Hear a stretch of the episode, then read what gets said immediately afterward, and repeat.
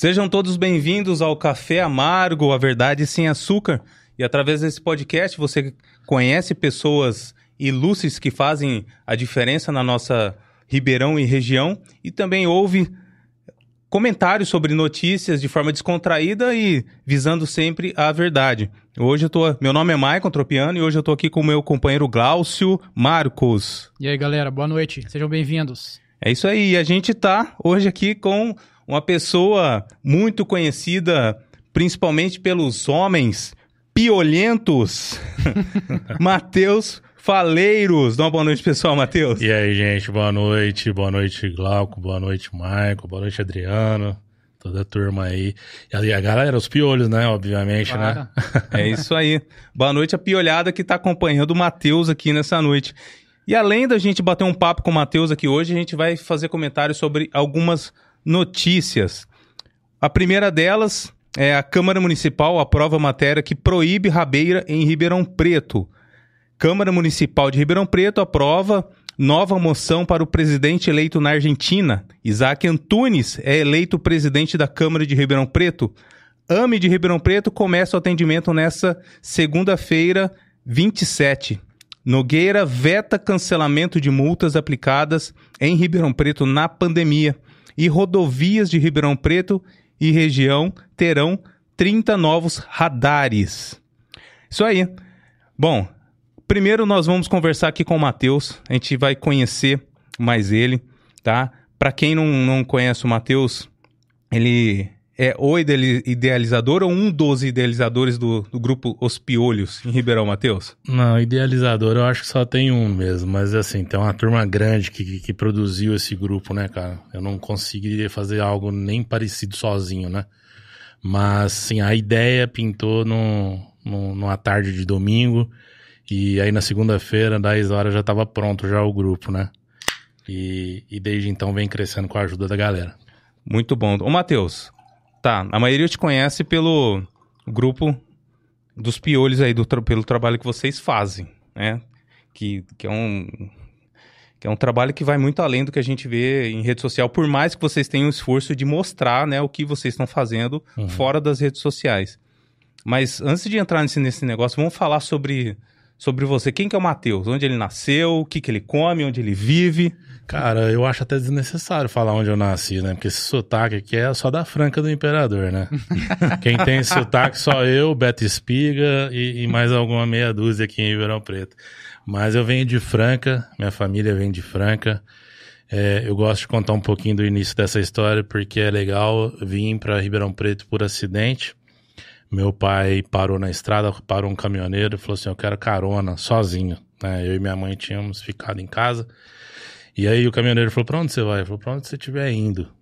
E aí o cara falou: tô indo pra Ribeirão. E meu pai, talvez, acho que nem conhecia Ribeirão Preto. E veio parar aqui há, há 42 anos atrás. Então eu, eu era de colo quando cheguei nessa cidade. Eu só nasci em Franca. Tenho o maior orgulho disso, né? Diferente do Oscar aí, que eu Eu ia comentar isso. Tenho o maior orgulho de ter nascido em Franca, uma grande cidade. Meus, meus parentes, meus familiares estão todos lá. Mas eu vim muito cedo para Ribeirão Preto e construí tudo aqui. Quando eu falo construir tudo aqui, tudo que mais importa, né? Construir família, tenho dois filhos, é, meu trabalho, meus amigos, a maioria estão aqui, então eu sou já Ribeirão Pretano. É, a semente francana que criou raiz aqui em Ribeirão Preto. É, exatamente. Muito bom. E, e, e quando você veio para Ribeirão, como, como que foi? Você lembra dessa, Cara, você, come, você, começa a lembrar muito tarde das coisas, né? Eu vim com um ano e meio, quase dois. Eu lembro da minha vida aqui em Ribeirão depois dos cinco, seis, né? Então, estudei, estudei durante seis anos no Meira Júnior, na Vila Virgínia. Depois fui pro Sebastião Fernandes Palmas, onde por muita sorte não fui expulso. lá só tinha, só tinha japonês lá, era um pessoal sistemático e, e aí chega um francano. Enfim, tivemos vários problemas lá que graças a Deus não deu em nada, mas assim, depois eu fui pro Colégio Brasil, fiz faculdade, fiz seis meses de engenharia, fui pessimamente mal, não sei se existe esse termo também, mas terrível. Eu acho que eu tô nessa daí. É, e aí depois fui pra publicidade, cara. Publicidade foi um negócio que, que, assim, mudou minha vida, né? Porque eu tava meio que sem saber o que fazer da vida, tes- testei engenharia porque queria ter o nome na porta, né? Engenheiro Engenheiro. e tal. Na verdade, esse negócio de engenharia foi uma loucura. Eu fui pra praia em Angra, cara, no, no- no condomínio fechado lá. E aí eu sentei do lado de um rapaz, ele falou assim: preciso ir embora, que o helicóptero chegou. Aí eu falei, Nossa. top, top. Aí eu perguntei pro rapaz, o que, que ele faz? Ele falou, ele é engenheiro nuclear. Eu falei, é isso que eu vou fazer. Quero ter um helicóptero, né? É o mínimo que se pode querer nessa vida. E aí, não deu certo a engenharia. Comecei a fazer engenharia mecatrônica, que era o nome mais próximo de nuclear que tinha na época, porque o resto era tudo conhecido, civil, não sei o quê. tal. Elétrica. Falei, eu vou fazer mecatrônica, que é pra ter um helicóptero menor, talvez. Mas não virou nada, cara. Fiz publicidade e aí me encontrei. Embora tenha, tenha que ter tido o voto de pobreza, foi um negócio muito legal.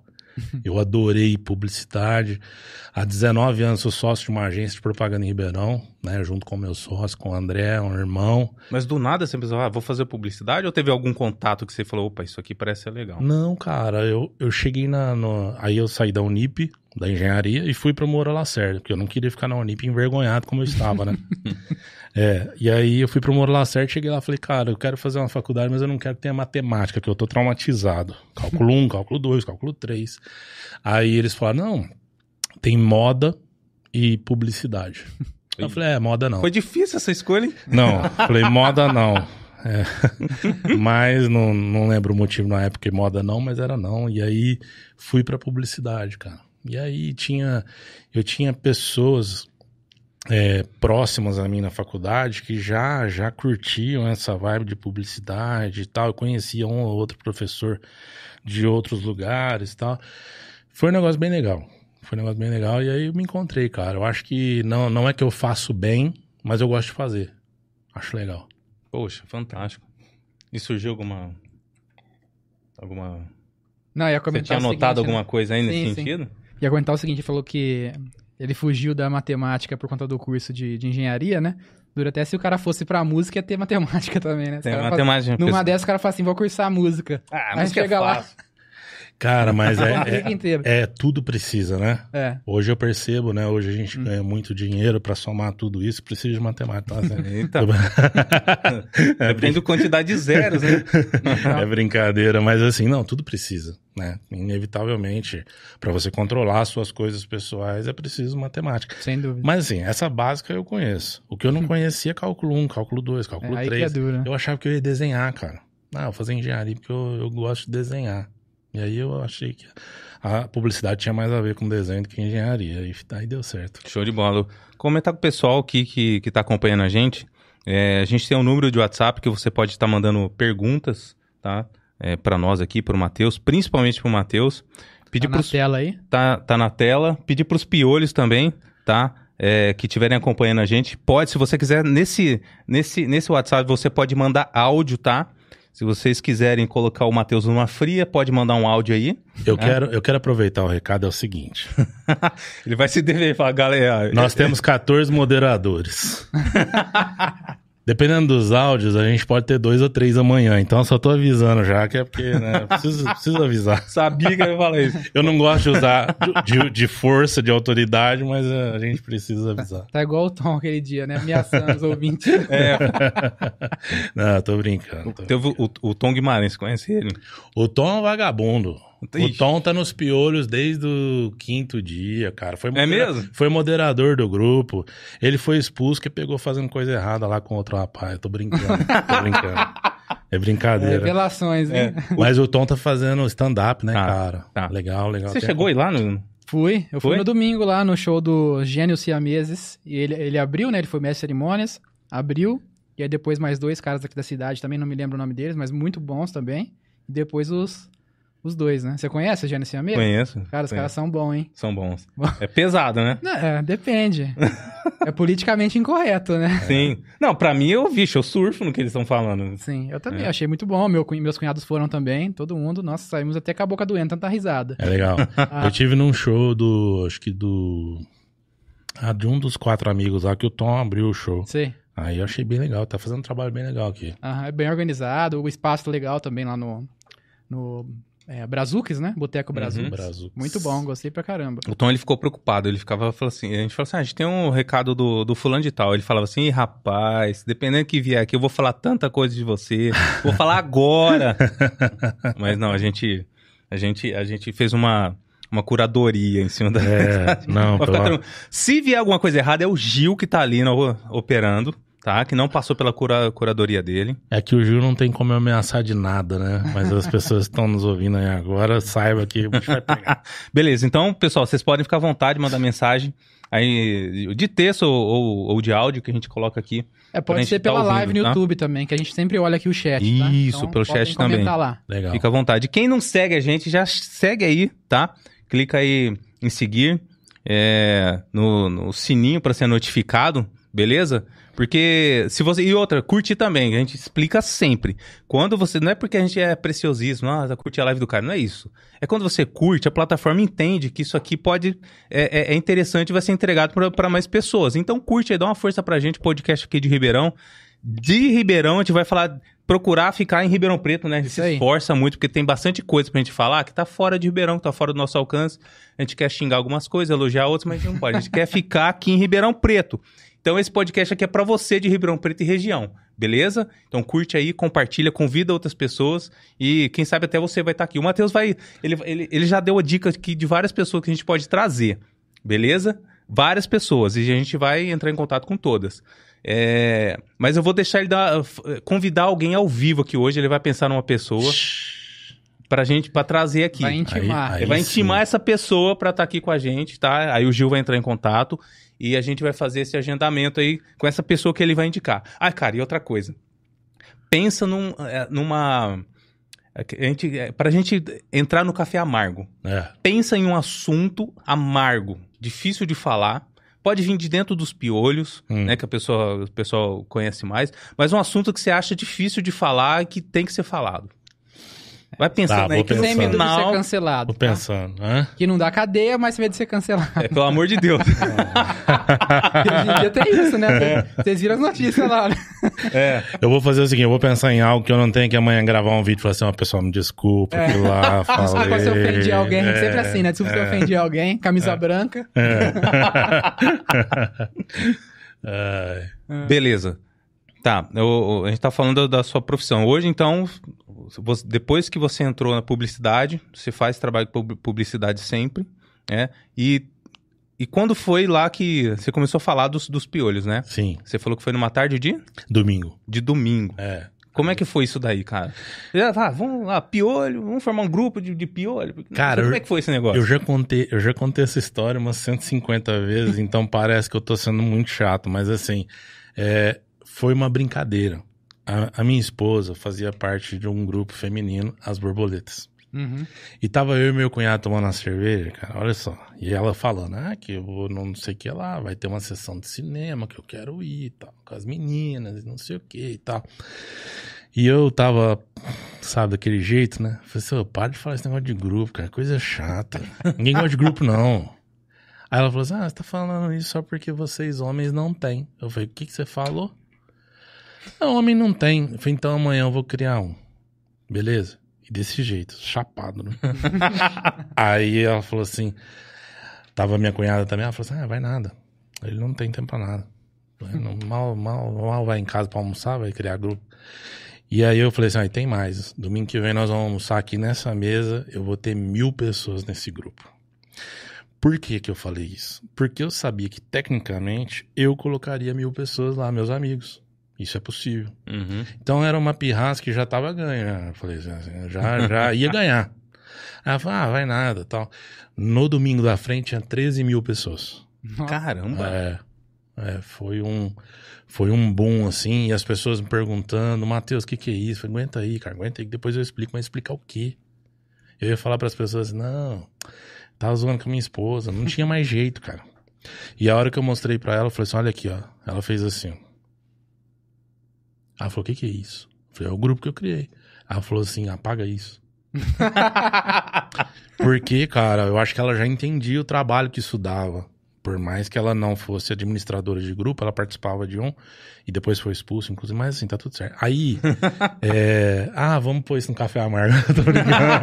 Aí eu já falo, eu já falo. não, não, não, não, tô brincando. Conta aí. Aí, Se quiser, pode contar, Não. que a gente depois vai questionar a dona aqui do borboleta. Vai vir aqui também, que eu não conheço ela. é brincadeira, é brincadeira. Não, depois eu tive no programa dela, da Fabiola, lá na, na TV Tati. Ela é gente fina. Isso aí tá caramba. tranquilo.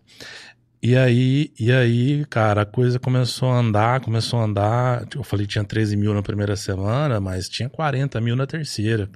E aí foi. Aquilo foi virando. foi orgânico. Foi orgânico. Não- não- o grupo não tem como patrocinar nada. E aí foi só assim, gente chamando gente. E as pessoas que eram mais próximas a mim o tempo todo, Matheus, me adicionaram num grupo aí que você é o administrador. O que, que é isso aí? Falei, cara, segura aí que depois eu te conto. Mas eu não tinha o que falar. Eu não, eu não, não tinha não tinha uma estratégia, não tinha um objetivo, não tinha nada. E aí eu comecei a ficar preocupado com aquilo, cara. Falei, porque daqui a pouco as pessoas vão falar assim, cara, esse cara é doente, esse cara é louco, né? Porque É uma seita. é uma, é, criou um negócio.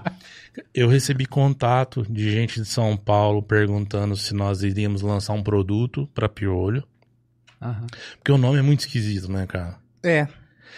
Porque assim, não, Também, o piolho foi do nada também. Eu falei, não, ah, foda-se, vai ser piolho. não, cara, como eu tava com meu cunhado, com o Emerson, a gente tinha um termo que a gente usava muito, inclusive para um primo, primo nosso.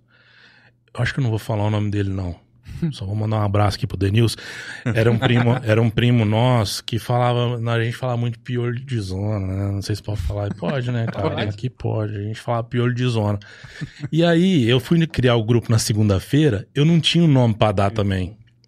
Falei, cara, eu vou pôr os piolhos. De zona não, né? Os piolhos. 40 mil piolhos de zona naquele grupo. Pois é, cara, mas não era de zona, pelo amor de Deus. Aí, Eu tô lá também. porque- sabe por quê, cara? Se eu colocasse, ah, os caras, os homens de Ribeirão, tinha Os da- borboletos. os borboletos. Se fosse hoje em dia, né? tinha dado, tinha dado acho que uns 200 membros no máximo, né? O nome já era provocativo. O nome já já falava, não falava nada, mas ao mesmo tempo falava assim, o que que tem isso? É, mas que, que, que é? Eu tenho a impressão que 90% das pessoas que entraram e ficaram, ficaram por conta da curiosidade. Os Hum. caras falaram, cara, que eu vou ver o que vai acontecer aqui. Entendeu? Só que eu já tinha uma coisa que eu fazia. é, aliás, só tinha uma coisa que eu fazia muito bem, que era ajudar as pessoas. Eu sou voluntário da Pai Batatais desde os meus 18 anos. Então, né, agora esse ano acho que completa 25 anos. 25 anos de voluntariado, não que você seja uma pessoa boa, mas você aprende muita coisa, Uhum. como servir, por exemplo. E aí eu tinha já tido a oportunidade também de acessar o Rotary, Hum. que foi outro lugar que pra mim foi, eu acho, eu costumo pensar assim, ó, a Pai Batatais foi uma grande escola e faculdade. E o Rotary foi a pós-graduação. Não que um fosse melhor que o outro, mas um é o complemento do outro. Aquilo que faltava na minha experiência, na minha expertise, para poder fazer alguma coisa por alguém, eu aprendi no Rotary, né? E aí eu falei, cara, eu já estava com um tempo bom já de Rotary, já tinha essa experiência. Eu falei, cara, eu vou fazer de conta que eu criei esse grupo para ajudar as pessoas. É a única desculpa que eu posso arrumar. Porque eu não sabia fazer mais nada. Porque as pessoas me encontravam na rua e falavam assim, cara, marquei um futebol, chamei dois caras do grupo, eles apareceram. Aí você me encontrava na rua e falava, Matheus, entrei no seu grupo lá, pra que que serve? Serve pra completar o horário de quadra, serve pra... Entendeu? Então as pessoas foram moldando o grupo. Só que chegou em determinado momento, cara, que eu precisava entregar um pouco mais do que isso pras pessoas, porque senão elas não ficariam ali. Ah, então eu vou ficar aqui só a hora que tiver um jogo pra marcar. Se eu não jogo bola, eu não fico. Uhum. Só que eu percebi, cara, que fazer o bem faz muito sentido pra muita gente. Muita gente. Tem gente que fala, eu vejo algumas opiniões por aí, ah, que nós vivemos numa sociedade doente, nós vivemos numa, sociedade que, tá, que não tá nem. Eu, eu, eu não acho. Eu acho que as pessoas, elas estão prontas para ajudar, prontas para fazer o que precisa, elas talvez não saibam o caminho, não tenham um meio para fazer. E eu encaro os piolhos como uma grande ponte, sabe? Nós não somos nada. Tem muita gente que fala, mas o que, que você definiria? Os- Eu não defino nada. Nós somos uma ponte para que tudo possa acontecer, desde uma partida de futebol até uma ação social de grande impacto. Interessante isso daí. Porque, assim, é, é uma visão de comunidade, né? Por mais que Ribeirão seja uma cidade de grande porte, né? Vocês conseguiram implementar algo que é muito comum, por exemplo, nos Estados Unidos, em cidades que lá são, são menores, né? Tem muito isso, esses grupos comunitários que as pessoas fazem ação social, que se preocupam é, até mesmo com necessidades da cidade mesmo, né? Igual, vou dar um exemplo. É, a igreja que eu frequentava quando eu estava lá, é, toda vez quando chegava no verão, né, todo ano, a igreja se preocupava em fazer reforma de parques, por exemplo, arrumar banco quebrado, uma cerca, pintar uma coisa ou outra assim do daquele parque que a, que a cidade utiliza. Então, e não por, porque por ser a igreja eles querem ajudar, mas por ser algo que é comum do pessoal lá, né? Por, ser cidades, por serem cidades menores, eles são mais afeitos a essa questão da comunidade, né? De se identificar com a comunidade onde vive, com a cidade onde vive, né? É, e tem isso mesmo, né? E eu, assim, aqui no Brasil isso já é mais difícil de acontecer porque as cidades são maiores, né? Principalmente aqui em Ribeirão, em grandes centros, né? E de certo modo vocês conseguiram é, fazer algo nesse sentido, né? Porque aí são organizadas as, as ações sociais. Você poderia falar um Sim. pouco mais sobre como geralmente é feito isso daí? Cara, eu, eu costumo pensar o seguinte: nos anos 80, eu não lembro bem, eu era criança, mas assim, nos anos 80, existiam em Ribeirão Preto alguns grupos. Não sei se vocês lembram disso, mas tinham até algumas rinchas da galera da Vila Tibério, com a galera da Vila Uhum. Virgínia e tal.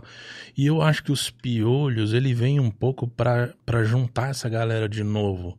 Porque não- a molecada não, não, não, não, é atraída mais hoje por Facebook. Os piolhos é um grupo saudosista, eu acho. Então, o que acontece? Essa galera se viu ali de novo, sabe? Ela falou, pô, legal esse negócio aqui. Eu não tô, não preciso, não preciso pagar nada, não preciso, mas eu pertenço a um grupo. E isso é muito forte, Uhum. porque só pra você ter uma ideia, ninguém gosta de pôr adesivo em carro hoje, né? Todo mundo cuida do carro, tal. Tem Uhum. 12 mil adesivos na rua. 12 mil, né? Isso tem carreta, tem helicóptero, tem um monte de coisa. Então, assim, ó, Moto. Antes, de- antes de vir pra Moto. cá, eu vi lá no condomínio, um adesivo. Sim, sim, é uma loucura, cara. E, e assim, nós não, nós não ficamos fomentando a compra disso, sabe? Porque uma das coisas que eu falo é o seguinte: você não precisa de nada pra ser piolho. Porque senão a galera fica assim, ah, montou o grupo pra vender adesivo. Não, nada disso. Tanto é que a gente, por exemplo, nós fazemos boné. A gente faz boné umas duas vezes por ano. A galera fica assim, pô, e o boné? Eu falo, Ah, eu vou pedir, vou pedir, mas não peço. Porque senão dá a impressão que tudo é comercial, Uhum. tudo é pra vender. E não é, a ideia não é essa. A ideia é atender uma demanda latente que existe, que as pessoas estão pedindo por aquilo, a gente vai lá e faz. Mas voltando à sua pergunta, as ações sociais, elas se dão da, da maneira mais simples que poderiam acontecer. Então, como funciona? Nós queremos aqui doar uma cesta básica para uma família, nós três. Como que nós fazemos? Cada um dá 30 reais e a gente vai lá e compra uma cesta básica de 90. É assim que funciona. Só que existe uma outra característica das pessoas que estão ali para ajudar, que elas também têm como objetivo é, expor o que elas fazem. Então nós descobrimos isso é, num período curto, que é o seguinte: vocês têm a- a- o café amargo e aí vocês querem divulgar o café amargo. Eu tenho um mecanismo para isso. Na Páscoa, vocês podem doar ovos de Páscoa para as crianças, que nós fazemos divulgação do café amargo lá. Entendeu? Uhum. E isso tomou uma força, tomou uma proporção muito grande. Então, nesse último dia das crianças, por exemplo, nós distribuímos 4.500 copos com guloseimas, copos personalizados que essas crianças vão guardar com guloseimas dentro. Cara, foi uma coisa assim, foi uma, uma febre. Todo mundo, os adultos queriam os copos. Então, assim, chegávamos nas comunidades, nós pegamos dois ônibus e visitamos as, as periferias de Ribeirão. Chegava na, na comunidade, cara, a, pessoal subia um em cima do outro para pegar o copo. E não é pela necessidade, é pelo tanto que foi legal, sabe? A gente preparou com carinho, toda a família. Quero mandar um abraço agora para toda, toda a família dos piolhos, as mulheres, os moderadores, namoradas, enfim, pai, mãe, todo mundo participando. É, nós embalamos o copo num celofane. Não foi um negócio assim, ah, vamos Uhum. Vamos entregar um copo. Cada copo tinha a cor predominante do seu patrocinador, né? Então eu poderia aqui falar de 34 empresas. Mas, assim, ó, entre elas, Alcans, Bionuclear, que são os nossos parceiros também do grupo. Posso falar as marcas Pode, aqui, né? Claro. Savenhago também entrou na de última hora. É, enfim, teve um monte de gente. Palácio das Baterias. Cara, cara, tinha muita gente depois falando assim: não dá tempo mais. Daria para ter distribuído mais de 5 mil. Mas a gente faz muito próximo do, do, do gol. Porque a gente também não pode começar muito antes, não perde força. Uhum. Só que por outro lado, a gente acaba deixando muita gente de fora que queria ter ajudado. Uhum. Então a gente pensa que o ano que vem a gente vai fazer uma ação para o Dia das Crianças, algo em torno de 10 mil crianças, né? E, e tem crescido todos os anos, né? E eu acho que isso se dá também, voltando para a simplicidade de como se faz, é a clareza nas coisas. Então eu zero uma conta minha, não tem, não tem uma conta da empresa, do grupo, um negocinho. Eu zero uma conta minha, o que não é difícil de fazer, a maioria tá zerado. Mas eu zero, posto o print. E, cara, entrou 1.500 reais num dia. Eu vou lá, printo, galera, 1.500. E aí, cara, dos 1.500 vira 5, galera 5. A hora que vira 5, a galera, pô, o negócio é sério, vira 20. Então, assim, é, a gente movimenta um grande volume de dinheiro na Páscoa e no Dia das Crianças. Dinheiro de doações que a gente valoriza muito de três reais, dois reais. Essa é tudo que o cara tem. Uhum. E nós temos amigos, graças a Deus, que olham pra isso e falam, cara, eu vou dar cinco pau, eu vou dar dez, eu vou... sabe? Então, assim, tem de tudo. E a gente valoriza cada um do mesmo jeito, sabe? Então, acho que é, o segredo tá aí. É, eu, eu fiz uma postagem essa semana que eu dizia uma coisa, eu sou nota 5 pra muita coisa, cara. Mas pra juntar gente do bem, é difícil um cara como eu, cara, de verdade. Se tem uma coisa que eu me orgulho muito, é da, do, da peneira é, natural, Natural. Que, eu, que eu faço, sabe? As pessoas que se aproximam da gente são pessoas de muito valor. Todo mundo tá assistindo a gente nesse momento, que recebeu o link aqui. Saiba, sinta-se abraçado, porque eu tenho certeza que é gente diferenciada. Muito bom. Vamos Muito lembrar bom. de alguns aqui, aproveitar que ele mencionou o pessoal, né? Eu posso xingar alguns nesse momento também. Pode, à isso não. Tem mensagem no WhatsApp? Vê do WhatsApp primeiro, por favor, então, Gil. Deixa eu, pera, deixa eu colocar no meu fone, gente. Deixa eu Ô, Gil, fala de quem que é primeiro, viu, Gil? Logo hoje. Ah, tô sem fone, pô. Logo hoje que eu tirei meu fone, tem mensagem do WhatsApp, mas tudo bem, vai lá. A mensagem do Wilson. É, ele Ah, sensação é texto? distribu- Isso, é uma sensação de distribuir a primeira vez, sair com o ônibus no dia 12 de outubro. Ele falou que seria reconhecer. É, cara. E foi o primeiro que mandou mensagem aqui na live também. Boa noite, Piolhos, o Wilson Matos. Não sei se é o mesmo. O Wilson, o Wilson é um grande parceiro, moderador do grupo, acho que desde o início do grupo. Ele, o Wilson é um ótimo encanador. ah, mentira. Você conhece? Não, não. Tá é porque eu- que eu tô precisando, poxa. Ai, Não, Wilson, deixa não, o número aí já. Não, mas eu tava brincando, contrata outro. não, tô brincando. Não, o Wilson pode chamar, que o cara é fera. E, e tá com a gente desde o do início do grupo, é um grande, um grande amigo. Bacana. Ô, Wilson, depois a gente conversa, viu? Tem um problemaço lá em casa. Ixi, vai ter dois agora. Aí tem também do Rogério. Boa noite a todos. Manda um grande abraço pro meu irmão Matheus Faleiros dos Piolhos. Ah, o Rogério, cara, o Rogério Churrasco, não é?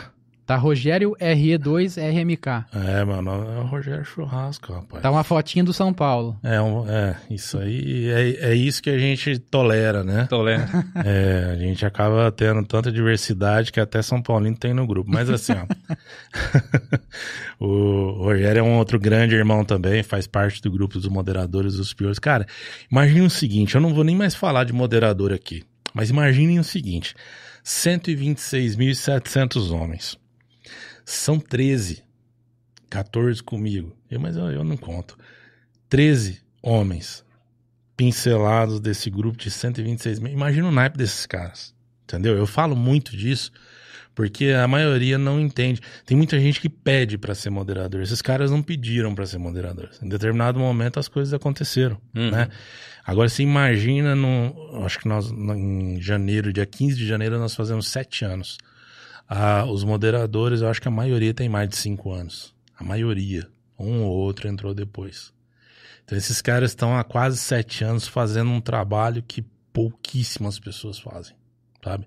Então eu quero mandar um abraço para todos eles nesse momento, porque assim, acho que gratidão é um dos sentimentos mais nobres que uma Sim. pessoa pode ter. E eu tenho muito por esses caras. Cara, eu não pediria pra ser moderador de um grupo desse, mas Nem eu. nunca, bicho. Eu vou pôr Mas então. tamanho- Quando não Você tá pede, eu ponho.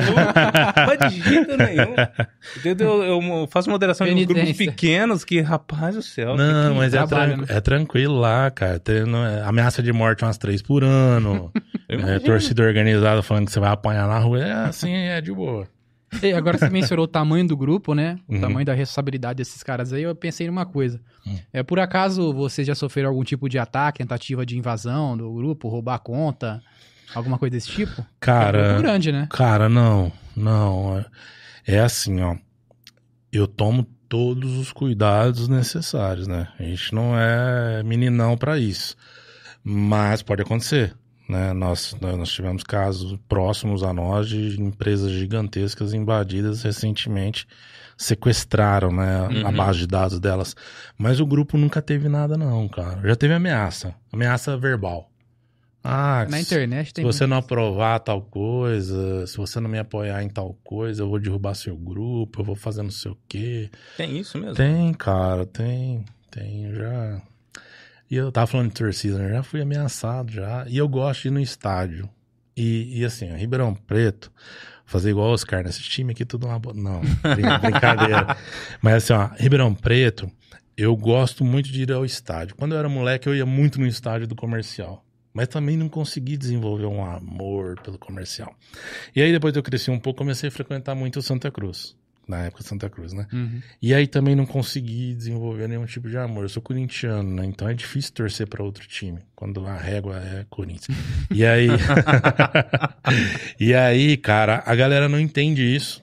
Então um dia eu tava no estádio do Botafogo, os torcedores da torcida organizada do comércio, ah, qual que eu vou te pegar. Eu falei, cara, não, precisa me pegar não. Próximo jogo do comercial eu tô lá também. E tô torcendo, entendeu? Não, não é que eu não goste nenhum dos dois, pelo contrário, é que eu gosto dos dois. Eu não consegui falar assim, ah, esse, Eu torço pra esse esse. é o meu. É, Uhum. eu não sou desses caras que ficam em cima do moço. Senão eu não falaria que era corintiano. Eu falaria, ah, eu gosto Sim. de futebol, né? Mas não, eu sou corintiano e gosto de ir nos dois estádios daqui. Né? Uhum. Depois que eu fui ameaçado, não vou menos, mas assim, eu vou. Tô brincando, agora já acabou Tá tudo com isso. segurança armada agora. Não, agora já acabou tudo isso. Cara, Já acabou a, tudo isso, não tem mais. a comercial tá difícil. a última vez que eu fui ao estádio do comercial foi engraçado, porque tinha um rapaz que me reconheceu lá e falou assim: pô, cara, você tá aqui e tal, vou ficar com você durante o jogo. Eu falei, demorou. E eu tava andando pra cumprimentar uns amigos, o cara tava andando atrás. E o cara era grande. Aí o cara, meu amigo, falou assim: Porra, cara, não sabia que você tava nesse nível, não, bicho. Cara, você tá de segurança, cara. Eu olhei pra trás e falei: "Você- Você quer meu amigo? Como é que você chama mesmo? mas é, mas hoje é tranquilo. Hoje eu, eu ando bem entre as, as duas torcidas. Mas o problema que você teve foi Que só bom. com torcida, nesse, nesse nível, assim? Ah, cara, tem com tudo É um porque pouco. a torcida é mais inflamada, eu sei. É, é. Acho que, acho que assim, de chegar a falar que o bicho ia pegar, acho que sim, né? Mas o que que levou essa ameaça? O que foi? Uma publicação num... Hum, num- O que que é? Nada, cara. Teve agora o aniversário. Quem fez aniversário primeiro foi o comercial. Depois foi o Botafogo logo na sequência, né? Foi cento, Ah, eu não vou lembrar. É, eu também. cento e poucos anos do comercial e depois logo na sequência cento e poucos anos do Botafogo. Uhum. O grupo não entra em política, religião e futebol. Mas, de vez em quando a gente gosta de temperar. Né? Ah, tá muito quietinho isso aqui. Parabéns, comercial, pelos seus 103 anos, sabe? Aí, cara. Nossa senhora, não sabia. Aí os caras começam a ofender. Sabia que você era comercial. Pô, cara, falei, eu gosto do comercial, gosto também do Botafogo. Na semana seguinte foi, foi o aniversário do Botafogo. Parabéns, Botafogo, pelo seu. E a galera não entende isso, cara. E, é- e eu acho que é exatamente essa pegada do grupo. É, é um, é um respeito pelas diferenças muito grande, Uhum. sabe? A gente não tem essa de ficar, ah, não, nós temos essa vertente aqui, ó. E nós somos Uhum. fiéis a ela. Nós somos fiéis a uma coisa, a respeitar as pessoas e o que elas são, o que elas fazem, entendeu? A gente não fica levantando bandeira também, não. Ah, Ah, quando você for dar boa noite, tem que dar boa noite pra todos. Lá a gente não dá boa noite pra todos, não. A gente só fala boa noite mesmo, entendeu? Mas assim. É. Já tá no café amargo já ou não? Na hora, na hora que você falou assim sobre gostar dos dois, né? Uhum. Você torce pro Corinthians e tudo mais. Eu lembrei de uma coisa. Pouco antes de começar o programa, a gente tava conversando sobre política local, né? Uhum. Eu lembro, cara, na minha infância eu frequentava muito Ipanema, né? Uhum. Até os meus 15, 16 anos. E o Walter Gomes, ele ia muito lá, né? Quando tinha final de campeonato, tava fazendo Uhum. uma média com a galera, né? Pagava churrasco e tudo mais. Aí eu lembro uma vez, eu não lembro, eu tenho quase certeza que isso aconteceu. Eu não sei se é, se é uma memória Ai, falsa minha, tá mas eu acho que teve mesmo. Ele tinha uma, uma camisa que era metade comercial e metade Botafogo. Aí ele Cara. tava lá no clube, assim, comentando o pessoal e tal. Teve uma época que isso era febre, né? Eu não, só vi ele usando. Não, não, não comercial Brasil Botafogo. É isso, São. Chelsea Ah, tá, e São Paulo. sim. Às vezes o Chelsea ia jogar contra o Corinthians, aí tinha Chelsea e São Paulo. Teve Ah, uma isso. que era febre isso aí. Sim, já vi. Mas eu não sou de usar duas camisas de uma vez, não. Aí já é demais. né? É, aí eu não sou tão bonzinho nesse nível aí, não. Mas tá bom. Em cima do muraço, né? Até mesmo porque eu nunca pedi voto pra ninguém. Então, é É. isso aí talvez seja um mecanismo aí a, a ser estudado aí. Eu que trabalho com marketing político, eu não, não usaria isso como estratégia, não. Né? Eu acho até que as pessoas desconfiam que não é algo confiável. Uma pessoa que fica. Não tô falando do voto, pelo amor de Deus, né? De ninguém. tô falando de ninguém neste momento, tô falando de mim. Acho Tá que falando pessoas... de marketing político. De marketing político. As pessoas não gostam de pessoas. Não é que nós estamos numa sociedade inflamada, porque estamos, Uhum. mas as pessoas não gostam de quem fica em cima do muro. Eu não fico. Eu tenho minha opinião formada. Às vezes dou e às vezes não dou a opinião, né? Sim. Porque não é sempre também que você tem que ficar expondo. Eu odeio Sim, aquela sim, pessoa que fala claro. assim, ah, tudo que eu preciso falar, eu falo na cara. Eu acho isso um tom de arrogância muito Hum. forte, muito Uhum. grande, e às vezes não precisa falar, entendeu? É verdade. É, igual você falou, né? Tanto quanto que eu era criança e na época eu já achava estranho, entendeu? Então realmente não é uma estratégia muito É que na infância o bom senso já existe. Já. Não, mas é, é boa. óbvio. verdade. Se, se uma criança entende isso, É. poxa, o, o marqueteiro político dele, pelo amor de Deus, né? Não vamos criticar. Não, Isso aí eu puxei do futebol. Mas se quiser, Foi mas- você, o mas, se quiser pode me contratar. É Quanto verdade. tempo você trabalha com marketing político? Cara, a agência tem 19 anos. Há, há três campanhas atrás, nós fomos procurados por um amigo. E aí a gente começou a, a estudar isso. Hum. Porque é diferente, né? Uhum. Não é, você não trata um candidato como trata um produto, embora os dois tenham características muito parecidas.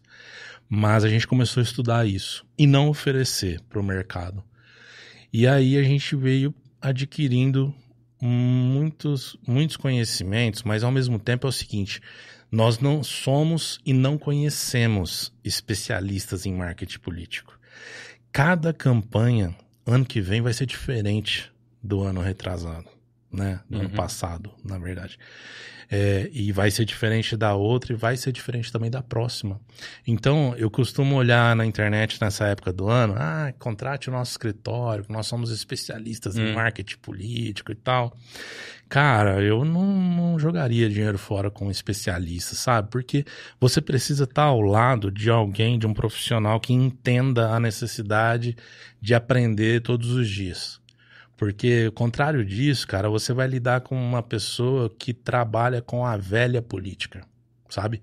Eu tenho visto muito isso. Uhum. Sabe aqueles caras que pegam assim, ao invés de investir no, no online, no, no digital, vamos fazer uns conchavos aí na região, com os Ah, vereadores e tal. Tudo é válido, mas eu percebo muitas estratégias antigas trabalhando hoje, obviamente, sem comprometimento nenhum. Porque é o seguinte, no próximo, no- na- nas próximas eleições agora, nós teremos aí 600 frustrados, né? É mais ou menos esse o número. Eu acho que vai diminuir um pouco, mas. É, 500 e, e pouco. Mas assim, ó, é, a questão é, eles não estão, quem está ao lado assessorando, eles não estão nem um pouco preocupados com o resultado. E lá na agência, como a gente já tinha essa, essa preocupação de não deixar uma empresa quebrar, né? A nossa maior preocupação no, no mercado nacional hoje é essa. Não é nem grande sucesso. Todo mundo vai para a internet e fala assim, né? Não, que aqui nós oferecemos resultado, que nós vamos deixar você milionário. Cara, no, no mundo que a gente está vivendo, no país que a gente está vivendo, Hoje, se a empresa se manter aberta, tá excelente. Se ela tiver um lucro de 10%, tá sensacional. E é esse o trabalho da agência. Só que nós transferimos isso também para o universo político. E graças a Deus, os nossos clientes não faliram também, né? Uhum. E a maioria, a maioria não, eu vou dizer assim, ó, nós fizemos até hoje seis campanhas. Lembrando que não é somente para vereador, né? Nós fizemos para vereador, nós fizemos para prefeito, nós fizemos para entidade de classe. Nós sabíamos já que uma delas não ia dar certo. Então nós temos um nível de aproveitamento aí de quase 100%, sabe? Então, por quê? Não é porque nós somos especialistas em marketing político. A gente sabe que não sabe nada da próxima eleição. E isso muda bastante coisa sabe? As pessoas estão acostumadas assim, eles vão te vender coisas enlatadas, sabe? Uhum. Ah, não. 50 mil santinho, mais 50 mil de digital, mais não sei o que, mais não sei o que. Eu não sei da sua história, cara. Eu não te conheço, não sei de onde você vem, não sei o que você fez. Talvez você nem de santinho precise, né? Uhum. Só que as pessoas compram isso. E é por isso que nós não somos uma empresa especialista no segmento. A gente não perde. Né? A gente procura ganhar. Mas nós não somos especialistas, gente, nós somos muito esforçados, Uhum. sabe? De estudiosos mesmo, para poder levar o cliente até o resultado que ele procura. Isso na iniciativa privada, isso também no, no meio eleitoral. E a gente começou a, a aprender a fazer direitinho isso, sabe? A gente faz bem feitinho, visualmente é, não ok, acima do ok. Estrategicamente, a gente tem um, um desempenho muito bom, sabe? E tô aqui fazendo um jabá, né? Manda Você, bala. é, eu posso falar quanto cobro? Não, não, tô brincando. Não, então, mas vou voltando só pra esse lado, assim, é, é, é isso, basicamente isso. Na verdade, cara, eu acho que isso serve pra tudo na vida, não só pra profissão. Se você tiver um entendimento que você não sabe tudo, você melhora muito sua vida, Uhum. sabe? Uhum. Porque tá cheio de gente na rua aí, Cheio cheio, da guru, né? E com a conta zerada, sabe? Então, assim, cheio de, de, de, de, de- de legitimidade aparente, mas não chegou lá, não fez nada de Uhum. relevante, entendeu? Então a gente aprendeu que a simplicidade e o fato da gente entender que nós não somos é, o supra-sumo de nada, acho que nos credencia a fazer um trabalho bem feito. Acho que é Uhum. isso. Eu não quero que você re- revele estratégia, tá? Cara, porque é uma loucura você pensar assim. A gente não sabe como vai ser o ano que vem. Sim. E você tem que preparar um candidato Uhum. para ele vencer. Sim. Seja no que for. Você tem que, você tem que dar recurso para que ele trabalhe ali e vença. Chegue na linha, vá na linha de chegada com, com, com vitória, Uhum. né? Como que é para trabalhar isso com, a- com a equipe e trabalhar isso com o candidato? Porque se você falar para ele que você não sabe, ninguém sabe nada do que vai ser o ano que vem, e tem um monte de guru falando assim, não, batata, faz isso aqui que pau, vai ganhar. É. Como que você compete com um cara que, que, que tá mentindo e você mostra pro cara que, pro candidato que quer te contratar, mas você fala pra ele, eu não sei nada, ou nossa equipe, do como vai ser o ano que vem, porque vai ser diferente, porque de fato é diferente. Uhum. E cada vez parece que tá, tá sendo pior. Uhum. A cabeça do, do, do, do, do profissional deve ser uma loucura. Sim, eu vou te contar um caso que aconteceu recentemente, mas é aí da iniciativa privada que eu vou transferir depois pro, pro, pro, Tá. pro candidato. Uma empresa nos procurou e falou assim, Matheus, eu tô, você é a terceira agência que eu tô recebendo aqui. E aí eu já conversei com outras duas tal. E, cara, como é que funciona lá com vocês? Quanto tempo demora pra eu ter resultado? Aí eu perguntei pra ele, eu falei, cara, qu- quanto tempo deram pra você ter resultado? Não, o cara lá falou que nós vamos fazer uma estratégia online e que vai ter resultado a partir do mês que vem. Eu falei assim, você gostou? Aí ele falou assim, ó, eu tô precisando é disso. Aí eu falei assim, então, é, contrata o cara, porque eu não consigo te oferecer resultado mês que vem. Agora é o seguinte, eu tenho uma agência com 19 anos, eu tenho uma agência que atende um cliente a 4 mil quilômetros daqui a 16. Eu vi, eu o vi pessoalmente duas vezes em 16 anos. Pergunta para esse cliente se ele quer outra agência. E aí você vai entender qual é o meu trabalho. né? Então, assim, ó, pra parte política, eu não sou especialista de nada. Mas pergunta para as pessoas que trabalharam com a gente o quanto é bom comemorar o dia primeiro. Entendeu? Uhum. Então, assim, ó, é, a, gente, a gente trabalha. Eu vou falar agora um pouco da parte estratégica. Você não falou assim, ah, não, não da parte estratégica, mas eu vou falar um pouquinho. Eu acho importante isso. Eu quero lembrar o seguinte: nós não produzimos boas pessoas, bons candidatos. A gente pega alguém que já é e dá a ele não uma. A gente não traveste ninguém. Uhum. A gente dá a ele uma roupagem que é compatível a- ao trabalho que ele já faz. Então a gente não pega ninguém e fala assim. "N- nó- já, já fizemos reuniões assim. Não, é que eu tive esse problema lá no passado, não sei o que lá, mas agora eu precisava resolver isso e eu quero entrar e tal. Gente- sabe como é que a gente faz de forma educada? Passa um orçamento lá na casa do chapéu e o cara fala, pô, achei muito caro. O cara fala, pô, então. Mas esse é o nosso preço. Na verdade, não é. Tô revelando aqui, mas não é. Sim. É porque a gente não queria fazer. Porque se nós diminuirmos o nosso nível de assertividade, a gente fica volta a ser uma empresa comum no mercado. Então é o seguinte, nosso nosso percentual de aproveitamento é muito forte. Isso que eu tenho para oferecer para as pessoas que nos procuram. Ah, Matheus, mas você tem um preço competitivo no mercado? Cara, se você for pagar 10x para tentar é melhor pagar 10x ou 20x para entrar? Depende, né? Uhum. Caro e barato aí é relativo. Uhum. Então nós não somos a empresa mais em conta do mercado, quem está procurando preço. Ah, não, mas ali meu, meu sobrinho também faz tal. Por isso que quase 600 pessoas ficaram de fora da próxima. Mas isso também, se tiver bons profissionais do mercado, vai acontecer, né? Porque não pode entrar todo mundo. Mas assim, ó, a gente tem um aproveitamento muito forte. Falando da parte estratégica, nossa primeira campanha nós fizemos uma brincadeira. Aliás, eu acho que a gente vai repetir nesse próximo agora. Eu chamei o candidato, ele ganhou. Eu já vou falar isso que é para deixar claro. E aí eu chamei esse candidato falei assim, cara, tá aqui, ó, par de tênis pra você, novo. Se no último dia de campanha ele não tiver sem condições de uso, você já perdeu. Aí você não precisa nem, nem acompanhar. E, cara, pasme, o cara gastou um tênis na campanha. Rodou dia e noite, correu, só usou aquele tênis. Não sei se ele deu pra alguém correr, pra usar também. mas enfim, maratona. o tênis estava bem gasto e, e, e ele conseguiu entrar. E aí depois, esse é um case que nós temos na, na agência, muito positivo, por sinal. Depois ele já eleito, já tinha nome de vereador, já tinha a placa na porta do gabinete, é, tentou de novo. Só que aí já não precisava mais do Matheus, já estava tava lá dentro, já e aí saiu. Então, assim, ó, eu falo isso, acho um pouco engraçado, gosto até de contar essa história, não por vaidade nossa, é que para as pessoas entenderem que comunicação, publicidade, ela não é momentânea.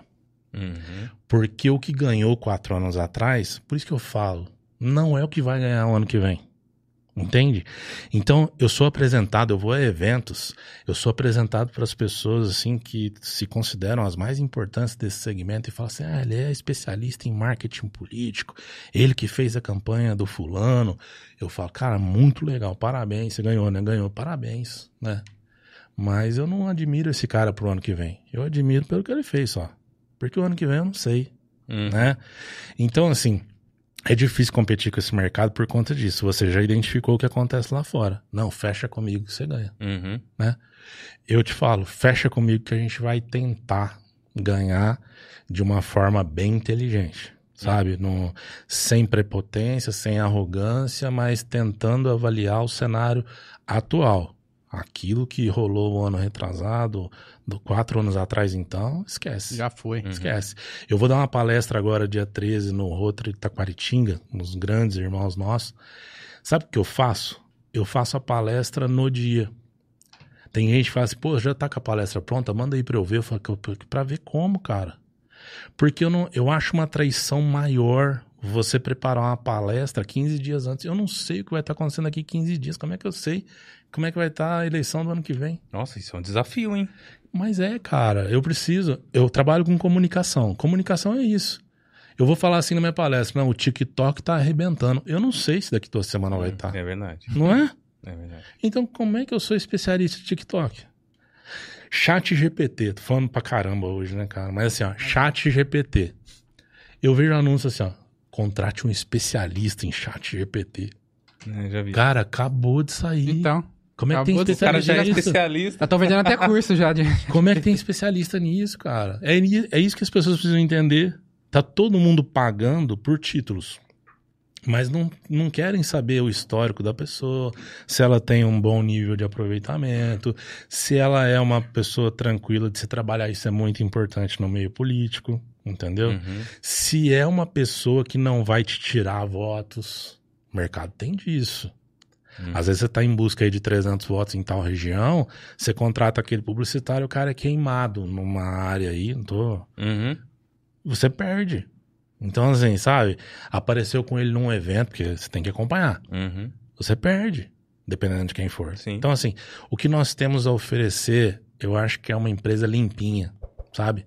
Sem, sem, sem resquícios, sem problemas. Quando nós atuamos e entramos, a gente não fez alarde nenhum, a gente não saiu por aí, ah, o cara ganhou porque fez com a gente.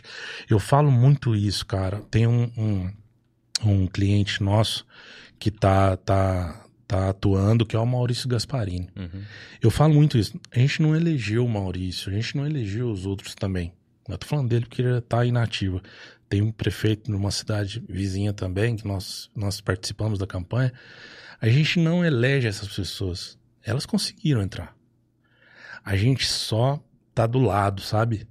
Porque não tem como transformar alguém ruim em alguém bom, cara. Não dá tempo. Eu ia perguntar isso. Não se vocês tempo. fazem filtro. Porque você não constrói um candidato. Não, não, não. É. Não. Você coloca em evidência É. tudo aquilo que ele tem de, de bom, sim, né? Sim, sim. É, eu já falei isso num outro podcast, cara. Fizeram até um, um, um recorte disso. Mas assim, eu não atendo a alguns partidos, sabe? Porque assim, cara, se eu não acredito, não tem como fazer, sabe? Então não é por, eu não trabalho por ideologia, não é isso. Mas assim, ó, eu não confio naquele partido. Eu não vou fazer. Não, Matheus, outro dia eu tava numa festa, um cara falou assim: se pagar, você faz. Eu falei, então, é aí que tá. Eu, quando fiz publicidade, fiz voto de pobreza, então não tô nessa. Entendeu? Não é pagou, eu faço. Eu preciso acreditar. Isso não é só no político, não, cara. É, a gente recebe, a gente dispensa algumas coisas mesmo por não acreditar. Ah, você sabe que aquele cara da pizzaria tal usa uma linguiça lá que é feito com animal de não sei onde. Você vai fazer pra que jeito, cara? Uhum. Nós fizemos, vocês vão lembrar disso. Lembra da Operação Ouro Branco que aconteceu no Fantástico, do leite com soda cáustica e tal? Nós fizemos o lançamento daquele, daquele leite em Minas. Eles esperavam vender 4 mil caixas de leite em um mês. Nós vendemos 40 mil em duas semanas. Um grande sucesso.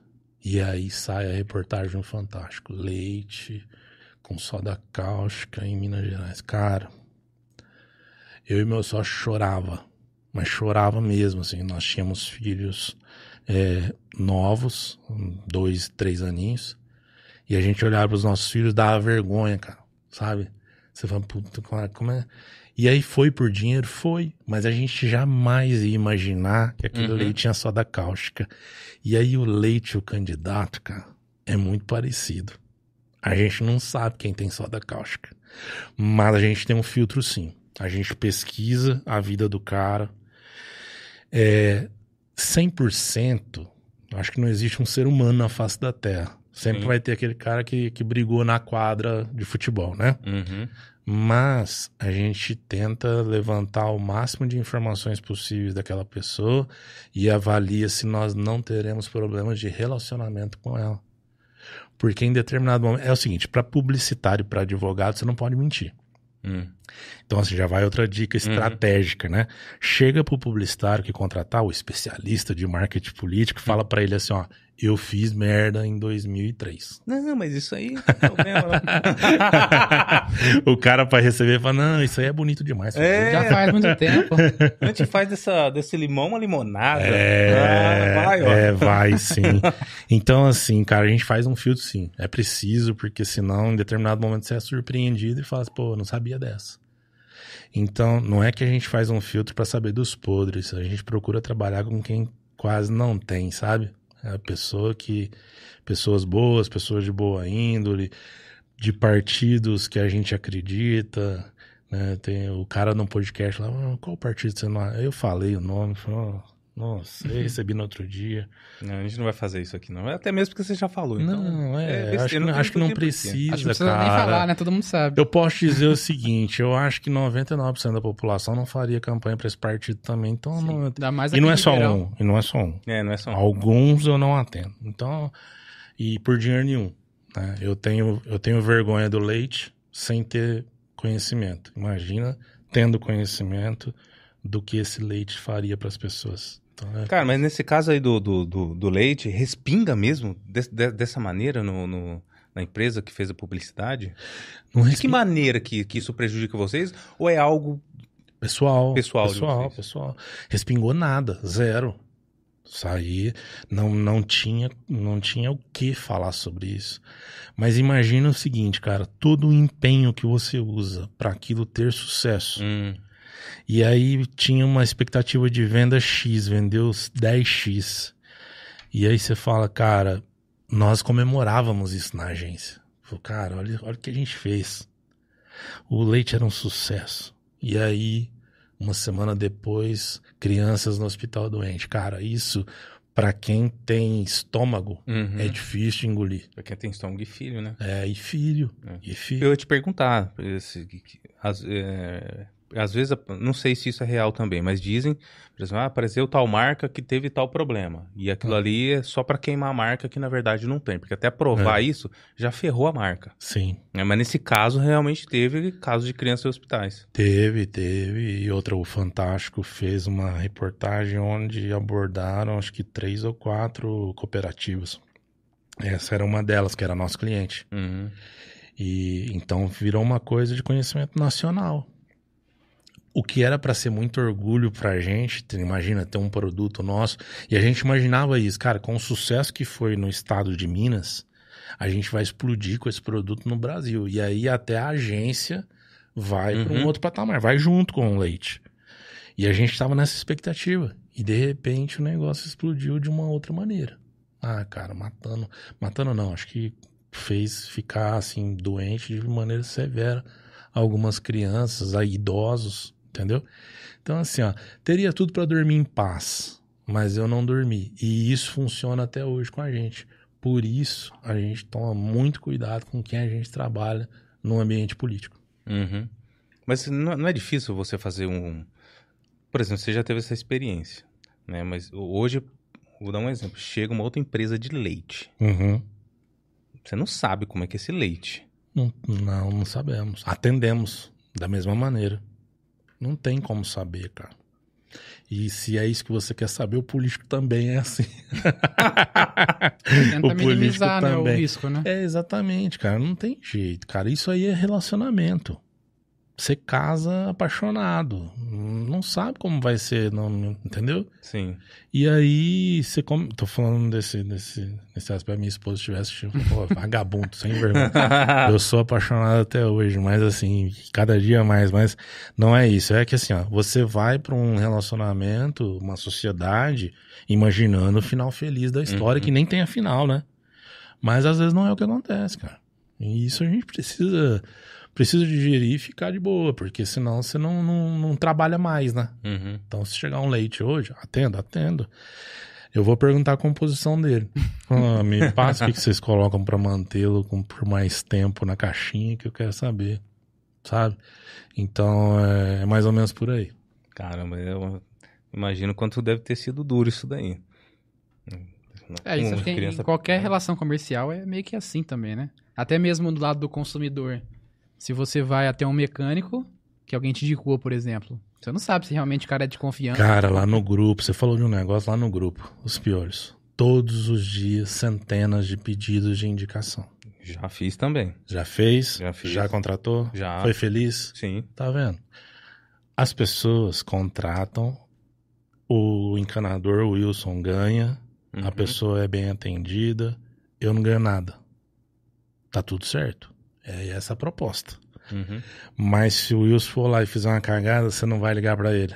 Você vai ligar pra mim. Eu atendo gente, todos, porque todo mundo tem meu É WhatsApp. mesmo? Tem... eu- bom, eu não faria isso. Cara, Eu todo não dia. pra você. Fala, esse filho da puta não Todo, não, todo dia, todo dia. Sério mesmo? Cara, você me, me indicaram um cara lá no seu grupo e ele não fez o trabalho direito. Eu falei, porra, Ah. cara, como é que você quer que eu. né? Eu não, eu não sei consertar geladeira. Entendeu? O povo tem que ter um pouco de noção também, né? Cara, mas assim, ó. Difícil, né? Eu, eu não, É que na hora da raiva eu também. não né? culpo. Eu tenho um parceiro, Alcance, parceira nossa. A Alcance, é, todo provedor de internet, cara, eu não sei se alguém já falou isso no ar, mas eu vou falar como é que isso acontece. A gente usa alcance aqui também, viu? É, É, aqui. é, não, é, é, Em casa eu uso também. é a mais top do mundo, do planeta, enquanto eu estiver pagando. Eu, Eu, tô eu- brincando. É. é. Tô brincando. Mas não é tão top assim, não, porque não patrocina a gente. mas depois eu manda, manda, falar pro Fernando mandar uma, uma porva pra vocês aqui. Ó, funciona assim, ó. Existem, existem muitos problemas que acontecem nesse segmento. Hã? Tá, não A tá. produção tá mandando um recadinho aqui pro Michael. Ah, Ah, ah pra... ah, Ajeitar, pra melhorar. Beleza. pra todo mundo ver esse homem bonito aí ó, no ar. o, o que acontece muito é esse mercado, eles dão uma sabotada um no outro, sabe? Vai lá, vai abrir a caixa lá da internet, vai lá e mexe no cabo do Hum. outro só pra cair a sua internet. Então, às vezes pode acontecer.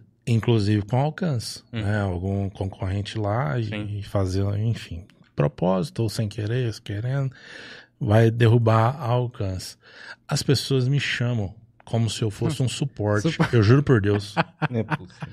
É. Esses dias, uma e meia da manhã, meu WhatsApp, boa noite, Matheus. Eu falei, bom dia, né? Eu pensei comigo, né? Mas eu respondo todo mundo, faço questão. E aí a pessoa falou assim, cara, minha internet caiu. Eu falei, Porra, cara, sério? E como é que você tá falando comigo? Aí ele falou 4G. Eu falei, então usa até amanhã, que eu acho que vai normalizar. Eu, não, eu, nem, eu nem entro no detalhe que eu- tem gente que pergunta se eu sou o dono da alcance. E isso é uma coisa legal. Porque a ponto das pessoas confundirem isso significa que a gente abraça, a gente veste a marca Aham. mesmo, entendeu? Então, assim, isso é legal, isso eu gosto.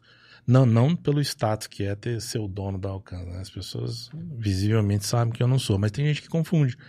E aí as pessoas, pô, você é o dono. Não, cara, quem me dera né? ser dono de uma empresa desse tamanho. Mas é um cara super bacana, o Fernando. E então, a gente tá, tá sempre ligado a algumas marcas. Não tem só eles no grupo, tem algumas. E a gente tá sempre vestindo a camisa. De verdade, sabe? Uhum. E aí as pessoas muitas vezes acabam confundindo isso. Aí me chamam no privado. Eu tenho um laboratório parceiro, eu fico com medo das pessoas pedirem exame de DNA lá, resultado, como é que deu, porque eu falo, não, liga lá no laboratório. Isso aí eu não, isso aí eu não dou, não, cara. Aí fala, ele fala nisso, você me- lembra um pouco ratinho, hein, falando em exame de DNA. você não acha que me parece um pouquinho, Você ratinho? tá doido, rapaz. Alguém já fez essa piada com você Não, já? não. Nunca? Não com um rapaz, mas eu agredi ele até a morte. Tô brincando, tô brincando, tô brincando. Eu já tô aqui em frente, eu falei que não, não parece. Hum, Brincadeira. Só, só o bigodinho. É. Eu fa- ô, falando nisso, Matheus, falando publicidade, algo que a gente vem conversando até, até agora, né? Uhum. É, Eu vi que você postou também algo lá no seu Instagram. É um domínio do ESC, né? O que, que seria esse ESC? Que eu, eu não entendi muito bem. Você poderia explicar pra gente o que seria? Agora, cara, é uma oportunidade bem legal que vocês estão me dando, porque é o seguinte: a gente tem falado disso já há alguns dias no grupo. Nos piolhos, eu falei de centenas de pedidos de indicações. Tentativas de anúncio é superior a esse número. Então, assim, todo mundo quer anunciar para um grupo grande. E aí as pessoas. A gente não aprova. Por quê? Se a gente fosse aprovar todos os anúncios do grupo, nós nos tornaríamos um grupo de Feira anúncios tão chato quanto os outros. Bom, você foi falar isso agora.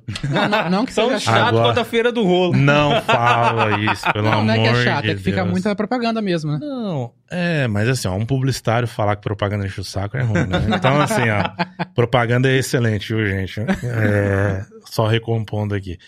Ficaria um grupo chato. Porque só anúncio, só anúncio, só anúncio aí não dá. Então nós não aprovamos esses anúncios. Só, cara, eu tenho que ficar o dia todo dizendo assim, cara, não, não posso aprovar, não posso aprovar, tá na regra, não posso aprovar. E eu já tava cansado de fazer isso. E aí eu falei assim, cara, conversei com um amigo meu, Carlinhos, falei, Carlinhos, preciso fazer uma, um site para colocar essa galera. Você faz para mim? Não, eu faço. E aí nós criamos essa plataforma, chama souesc.com.br. Inclusive o servidor do mundo inteiro onde ela tá, tá fora do ar hoje. Então a gente não vai ter como mostrar Ah, aqui.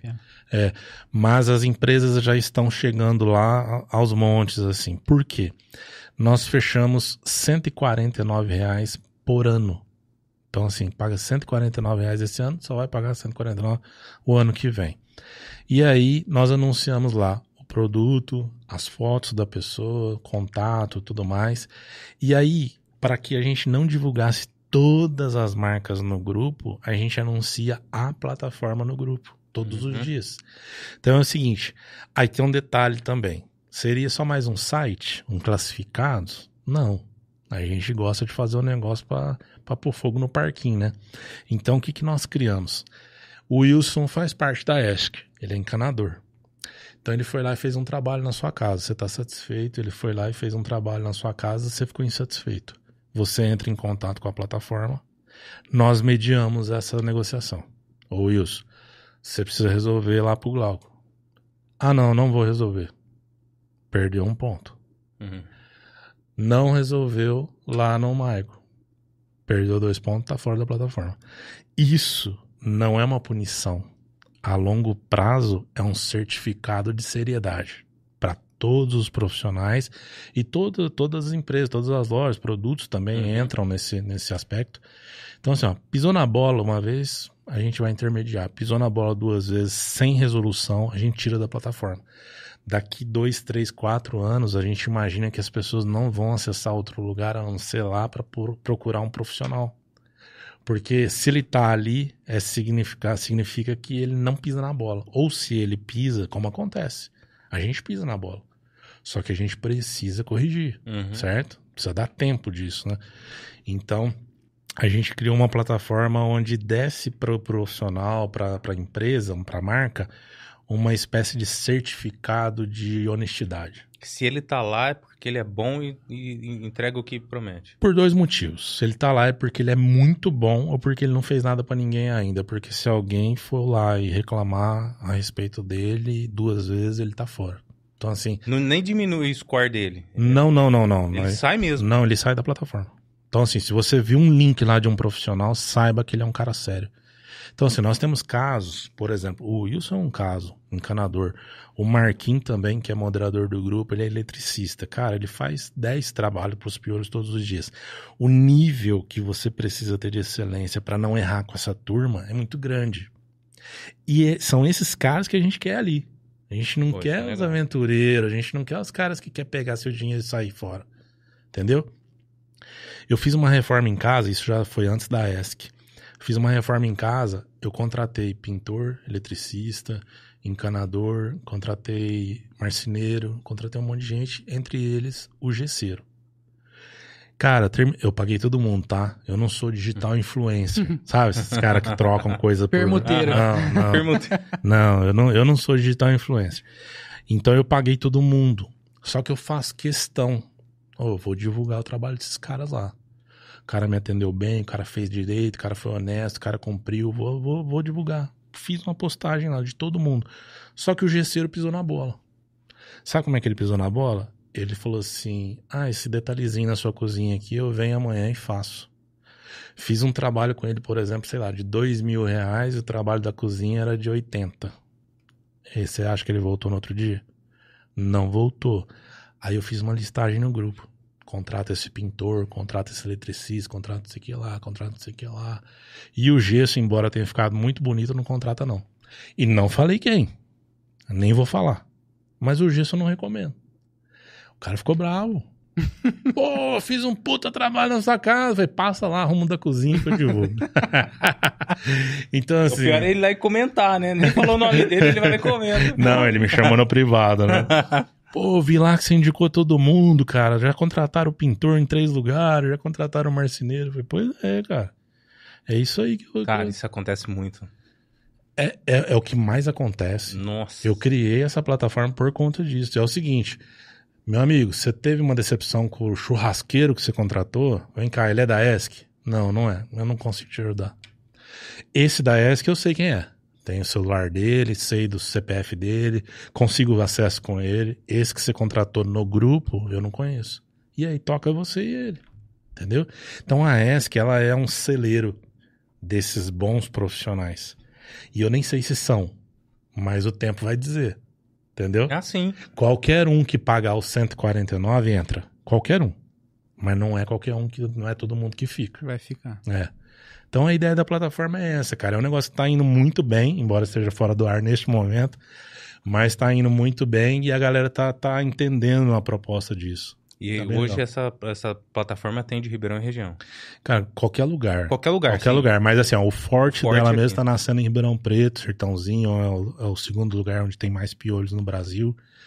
É, mas eu imagino que essa plataforma Como ela assim? se torna. Peraí, mais piolhos no Brasil. O quê? Tem piolho no Brasil inteiro. Não, tem piolhos em 110 países.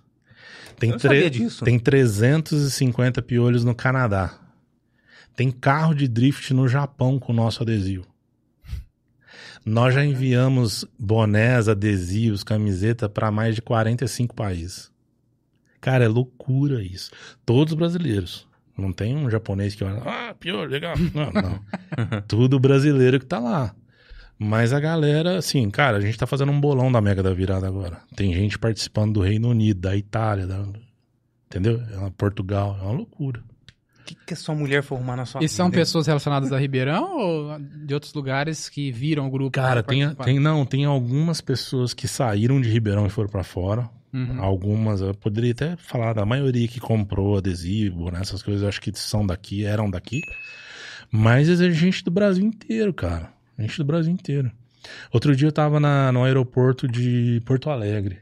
Tava no aeroporto de Porto Alegre, tava lá com a minha esposa, e um casal de amigo nosso.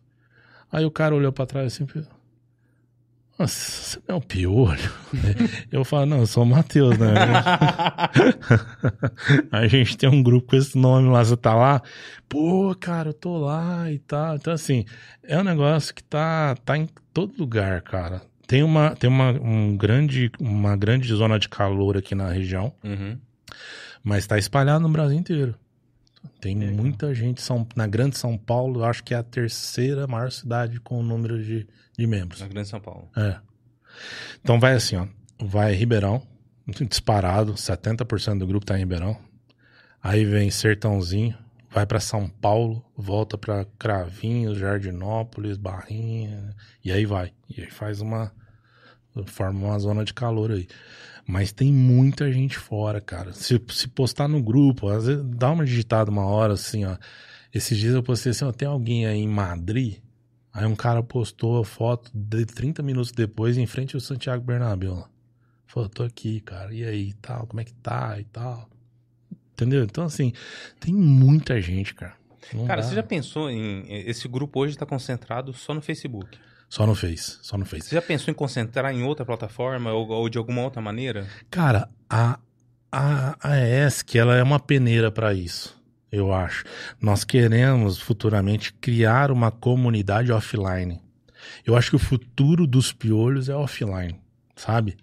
Eu acho que em determinado momento a gente vai deixar de ser 126 mil e tal e, e sermos mil, sabe? E Mas será? eu acho, eu acho. E tá tudo certo. Tá tudo certo, cara. Mil piolhos. Cara, eu vou falar de novo. O que esses 14 caras fazem é sensacional. Se tiver mil deles, a gente consegue mudar a história de uma sociedade. De verdade. Não é, Uhum. não é querer aqui filosofar. Mas mil pessoas daquele naipe a gente transforma qualquer ambiente. Então, assim, eu não tô preocupado com, com a quantidade do online, cara. O online é muito frio, né? As pessoas nos veem, elas, elas sentem o que elas querem, elas dão opinião do que elas querem, elas... O online tem isso. E a gente não tá preocupado com esse online, cara. Dia das crianças é offline. Sabe? Uhum. Essas ações que a gente faz é offline. Então, eu acho que o futuro dos piolhos, de uma maneira efetiva, ele tá no off também. Não tá na.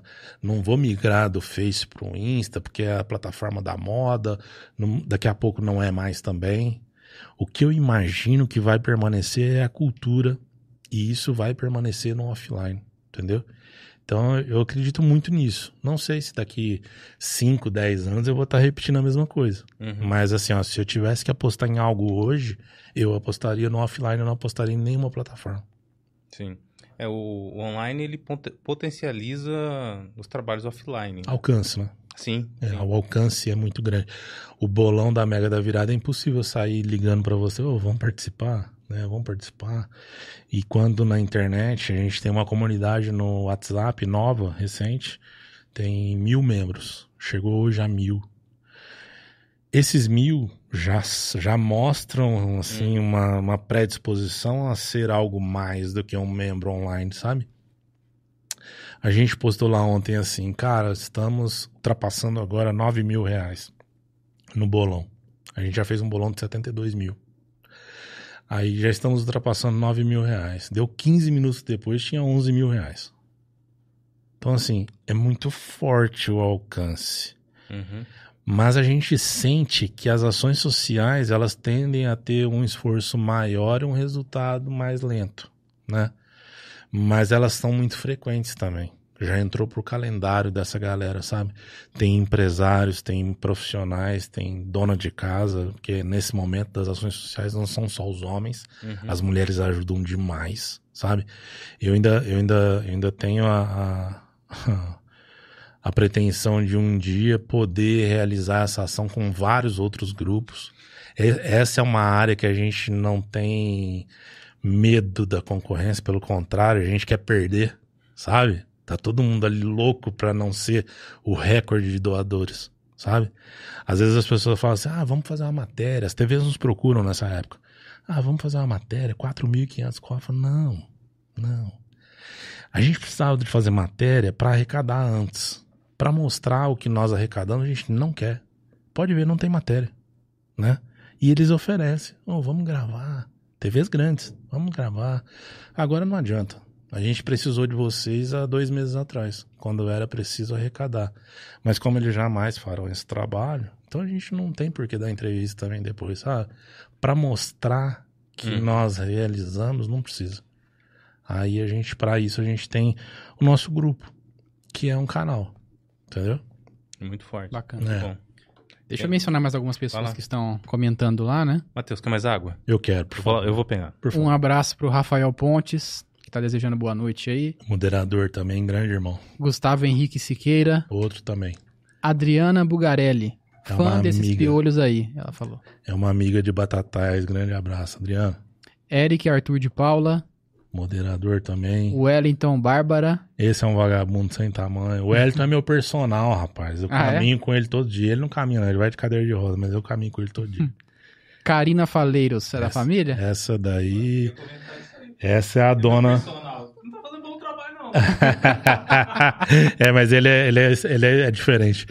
O, a Karina é a dona da, da fazenda, né, rapaz? Ela que, que comanda lá a plantação.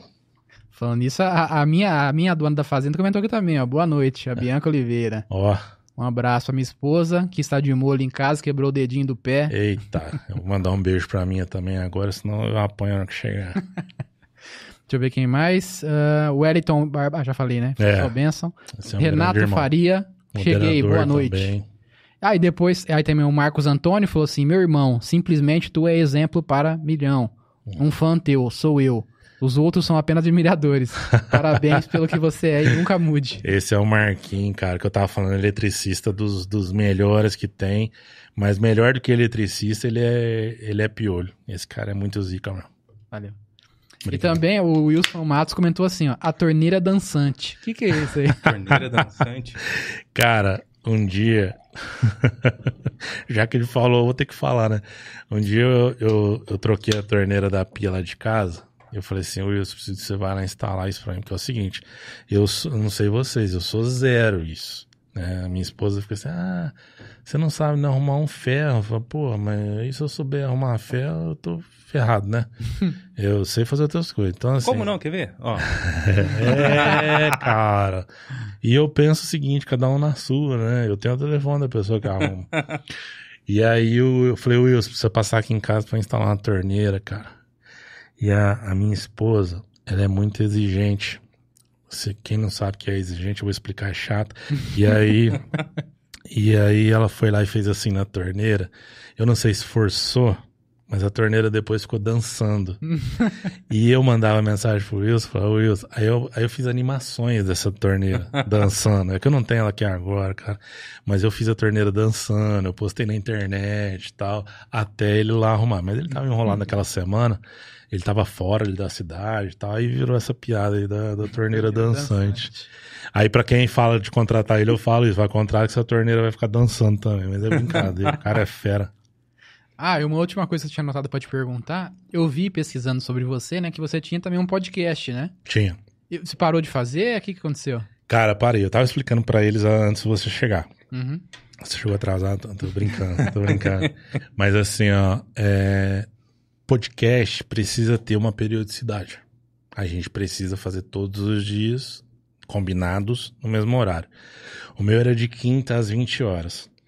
Eu fiz umas entrevistas bem legais, cara. Eu não era como vocês que conversavam com qualquer um, assim, né? Eu falava com as pessoas legais mesmo, pessoas de conteúdo. E aí, cara, é, só que isso começou a me consumir muito, sabe? Então, assim, ó, quinta-feira eu tenho que estar lá. E, e eu não participo só dos piores, cara. Eu tenho uma vida, uma vida social gigantesca, sabe? Assim, é o tempo todo alguma coisa. E aí eu comecei assim, ó, essa quinta eu não posso. Aí desmarcava. Tinha compromissos que eu tava fora da cidade que eu não conseguia sequer fazer uma live, fazer qualquer coisinha desmarcando. Aí eu recebia assim, oito horas, cadê você? O pessoal no grupo. Uhum. Eu falei, ah, esqueci, hoje não vai ter. Aí começou a cobrança. Porque as pessoas começam a cobrar, né? Começam a Uhum. assistir e tal. que gosta, né? É, tava com uma audiência bem legal, sabe? Fazia num lugar bacana, tava com uma audiência legal. As pessoas que foram realmente foram muito legais. Eu tava brincando agora, mas assim, as pessoas, os convidados foram muito legais. Só que isso tava me consumindo demais, cara. Toda quinta-feira às oito eu tinha que estar no ar, não conseguia. E aí, tem uma outra coisa também. A gente começou a confundir um pouco as coisas. Porque é o seguinte, eu tenho um grupo com 126 mil. Eu falo eu tenho, mas é, parece prepotência. Mas assim, ó, Uhum. tá aqui no meu celular pra abrir aqui e falar com eles. Mas eu não fico fazendo isso sem, sem necessidade. Porque não, não é influencer. Não é chegar lá, ah, compra aqui a pizza do fulano, olha que legal a pizza dele. Aí você morde um pedaço, o queijo estica, você põe o resto, porque você não aguenta comer. Então, assim, não faço isso. Então, eu não fico abrindo o grupo todo momento. E o podcast estava se tornando uma espécie de exibição constante, sem muito propósito. Eu adorava. Cara, isso aqui que nós estamos fazendo, eu adoro. Bater papo. Se a pessoa tem um conteúdo para falar, eu, eu adoro aprender. Eu, eu poderia aqui citar alguns, mas assim, depois eu vou te indicar para trazer aqui. Cara, são pessoas que são referências na sociedade e assim, ó, não é pela fama, não é por dinheiro, não é por nada. Às vezes você pega uma, uma pessoa que. Quer ver uma- um, um cara que eu vou te falar? O tio Kleber, que é lá do Terceiro Céu. Cara, esse cara faz um trabalho social que Ribeirão Preto eu não conheço dois, sabe? E aí eu bati um papo com o tio Kleber, sabe? E ele contando como que era. Pô, o cara lava o pé dos moradores de rua de quinta-feira, entendeu? E aí deixou de lavar naquele dia pra ir lá falar comigo. Achei sacanagem também, entendeu? aí eu parei com o podcast, cara, mas foi só por isso. Galera pergunta, tinha tinham, graças a Deus, patrocinadores do podcast. Oh, não vai voltar tal. Não, uma hora a gente volta. Uma hora a gente Ó, enquanto ele não voltar, vocês podem vir pra cá, tá? Manda, manda Você. toda a pipoca pra cá. Isso, manda pra. Pode ser pipoca, tá? Enquanto o Matheus não volta, vocês vêm pra cá toda sexta-feira, às 20 horas. Pô, falar nisso é uma sacanagem. Vocês marcar um podcast sexta-noite, cara. Eu vou falar. Eu nem vou falar assim, tô muito feliz de estar aqui. Não tô, porque sexta-feira é um dia que eu Não, bebo em casa, cara. Ah, bom. Ah, bom. Isso aqui é um programa familiar. Pais de família. Não tem Não. Problema. Você, você saiu bem. Hein? mas eu bebo em casa, cara. Eu tomo um vinho com a esposa. Ah, mano, foi. Ó, ah, tá, beleza. Não vai se comparar a gente oferecer uma cerveja aqui e você tomar vinho com a sua esposa. né? Eu não, eu não bebo Não é. em público. Deve pouco.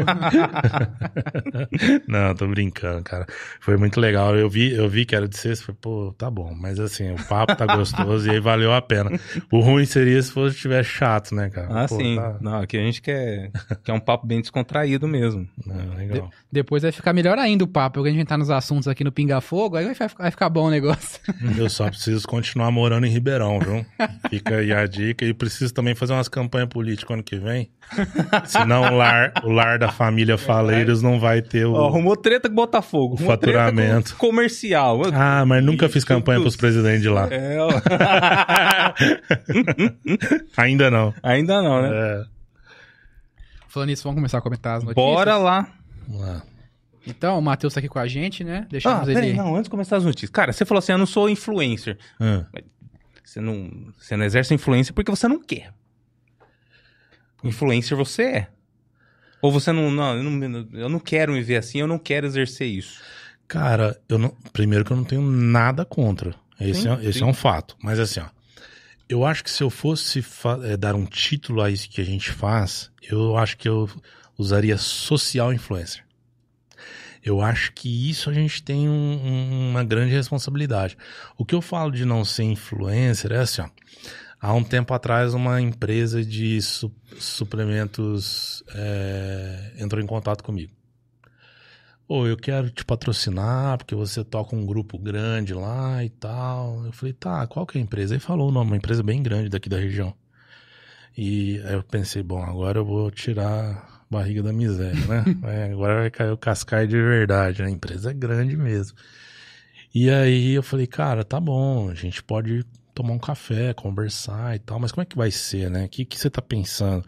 Não, você precisa mostrar pra galera do grupo lá que você consome meu produto. Falei, você já me viu? Porque o máximo É que eu consigo fazer é de, é de churrascaria, cara. Suplemento. suplemento eu acho que não vai rolar, não, cara. Embora eu esteja numa vibe agora, tentando, né, caminhar pra uma vibe diferente. Mas na época eu tava só focado no sushi e no churrasco só. e aí eu não fiz. Justamente por não ser verdade, não ser legítimo, peguei e não fiz. Então, assim, ó, é, eu, não, eu não, não me vejo falando faça isso porque eu também faço.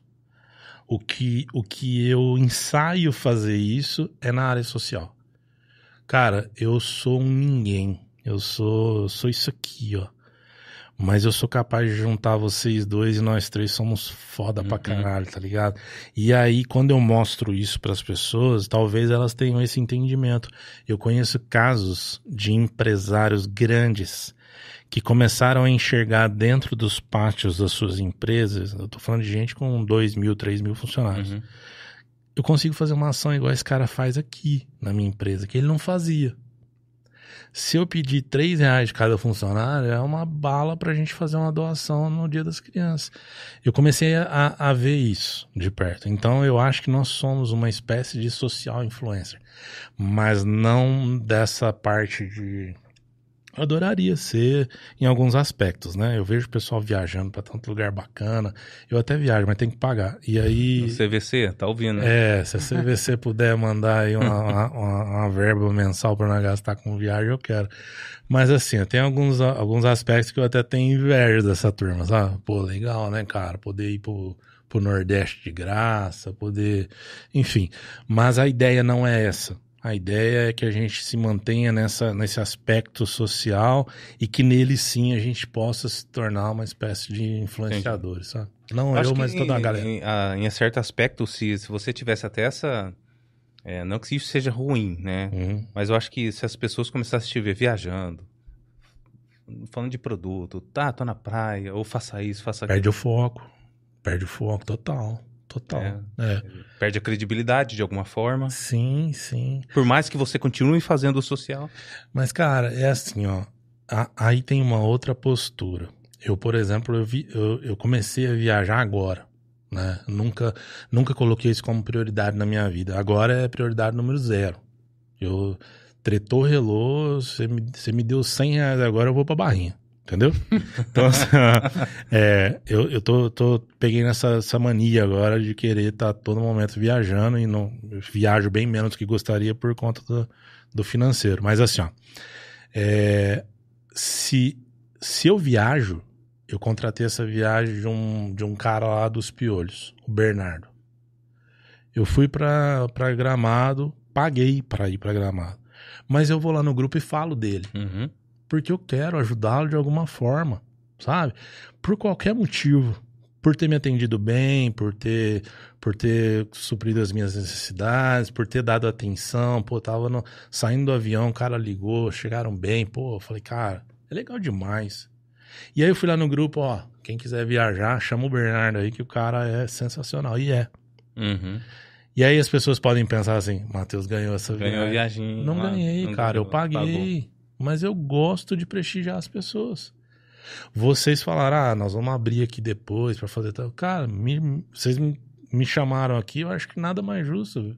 Quando forem fazer alguma coisa, me fala, eu divulgo lá também. Uhum.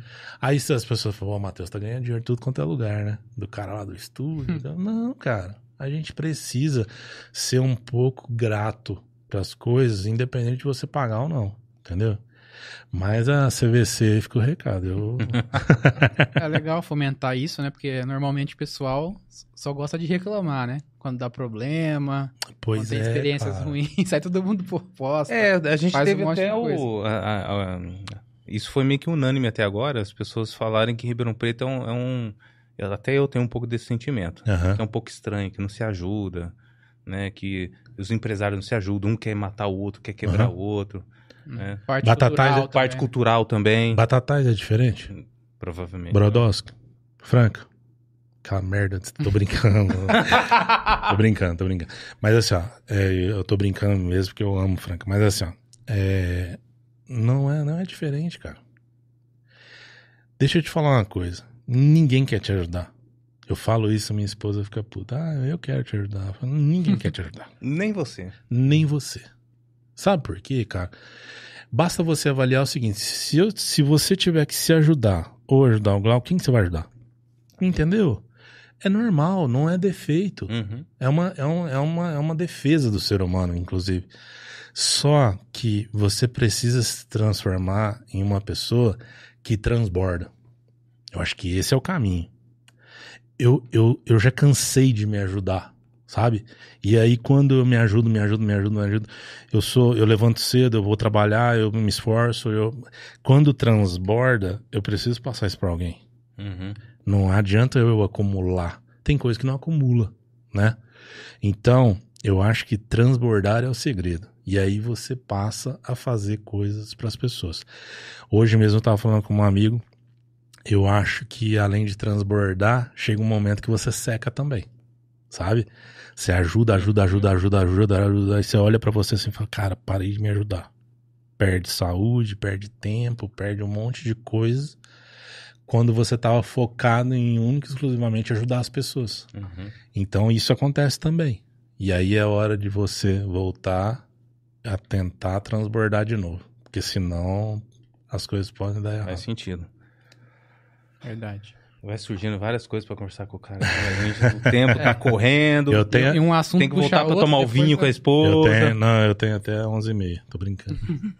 Eu lembrei, até puxa outra, uma, cada assunto puxa outra coisa, né? Até lembrei de um, de um assunto, mas depois eu comento. Prometo falar pouco, depois pode falar se você quiser. Eu falo em off depois, porque envolve outras coisas. Bom, vamos comentar um pouquinho as notícias aí da semana, né? Aqui da cidade. Algumas notícias importantes. Não, eu tenho que perguntar isso tipo, Matheus. Matheus, você já pegou rabeira, Matheus? Cara, eu vou falar um negócio pra você. Eu, eu fui criado. com- Eu fui criado por vó, não, tô brincando. Mas nu- nunca peguei rabeira, cara. Mas assim, ó, eu sinto, eu sinto um. Eu olho aquilo, me dá um mal-estar. Dá, né? Nossa, bicho. Você fica. Fala, cara, se eu ver uma criança morrer, imagina. Porque pode acontecer. Uhum. E acontece. Acontece. E aí eu falo, cara, se eu ver isso agora, minha vida acaba também, né? Então, assim, eu olho aquilo, eu falo, dá vontade de bater. tô falando aqui de, de maneira agressiva, mas totalmente carinhosa. Sim. Dá vontade Pô, de falar, moleque, cara, tá- sai daí, porra, pelo amor de olha o Deus, vai tá morrer, fazendo. cara. Não é? Né? E aí fala, cara, pelo amor de Deus, dá vontade de bater, que eu falo no sentido assim, de cuidado. Sim, porque sim. você fala, cara, desce, sai daí. Vai, esse negócio tá 90 por hora, tá que da vendo? última vez que nós falamos disso, até comentei, né? Às vezes alguém pode ter pegado mal. Tipo assim, essa- acho que esse, pô, é, quem faz isso é porque não teve, não teve pai, não tinha pai. Não, cara, não é. Hoje em dia, hoje em dia você tem que tomar cuidado pra falar um monte de coisa, né? Eu não tomo, não, eu falo, mas assim, ó, é, é, é com, é com, com muita verdade, entendeu? Não, não, não dá, cara. Você olha aquela situação e fala, pô, o cara vai morrer ali na sua frente. Não Uhum. pode. É uma criança. Verdade. Inclusive, o- essa notícia que a gente vai falar agora Ah. é relacionada com esse caso mais recente, né? De um adolescente de 15 anos que morreu, né? Ai, Foi por conta de rabeira, né? E aí, em cima disso, a Câmara aqui de Ribeirão aprovou uma matéria que proíbe a rabeira em Ribeirão, né? Mediante pagamento de multa e apreensão do veículo. Do veículo que tá falando aqui é a bicicleta, viu, gente? Não É só a rabeira, bicicleta. É, na- não, o projeto de lei, ele, ele prevê outras coisas, patinete, skate, patins, que nem eu fazia, é, mas... Você pegava a rabeira com patins? de- Essa eu nunca vi, cara. Opa! É mesmo? Pegava o Vila Carvalho lá no Simeone, ele parava, dava a volta lá no terminal de petróleo e voltava. De Aí patins. De patins. A Olha molecada ia lá atrás do ônibus, pum, ia até a... Eu já vi, já. E até a, a cancela do... do- Do... É, é, É. na- outra é com vez eu patin- falei... Imagina com patinete. Então, Não tem nem mas... como equilibrar. Patinete não tem jeito. Então, aí fala que vai, que vai aprender o veículo. No Ah. caso, Ribeirão, a gente tá vendo, é bicicleta. É. Sim, mas É. eu já vi patins, você falou também.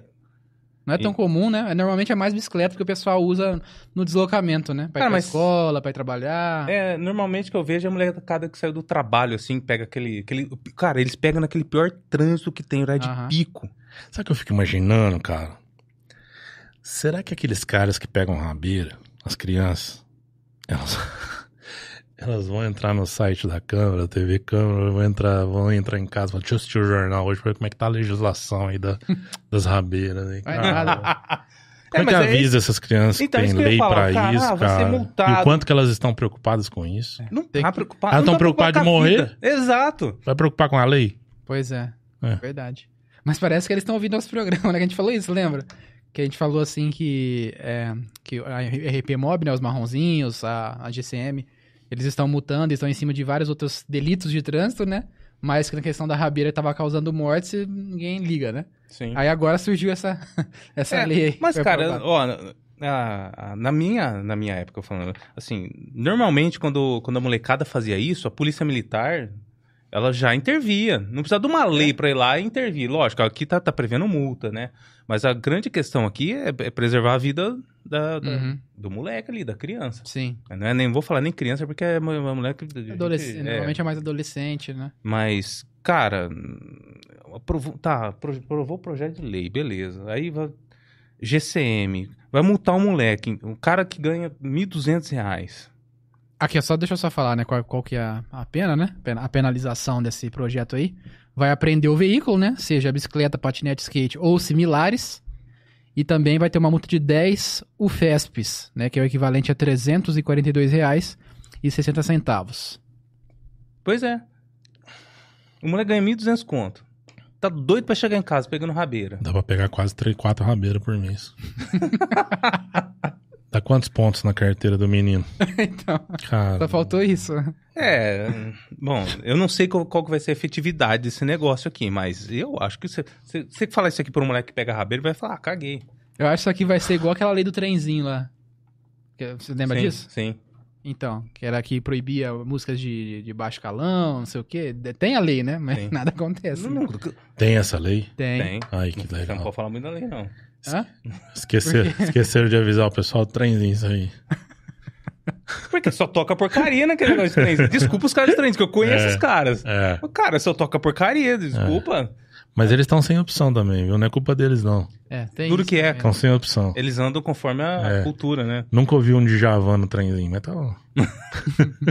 O piuí, piuí, piuí, abacaxi. Ah, isso eu ouvi muito. É, eu- Pô, cara, Você é velho que é isso? Cara.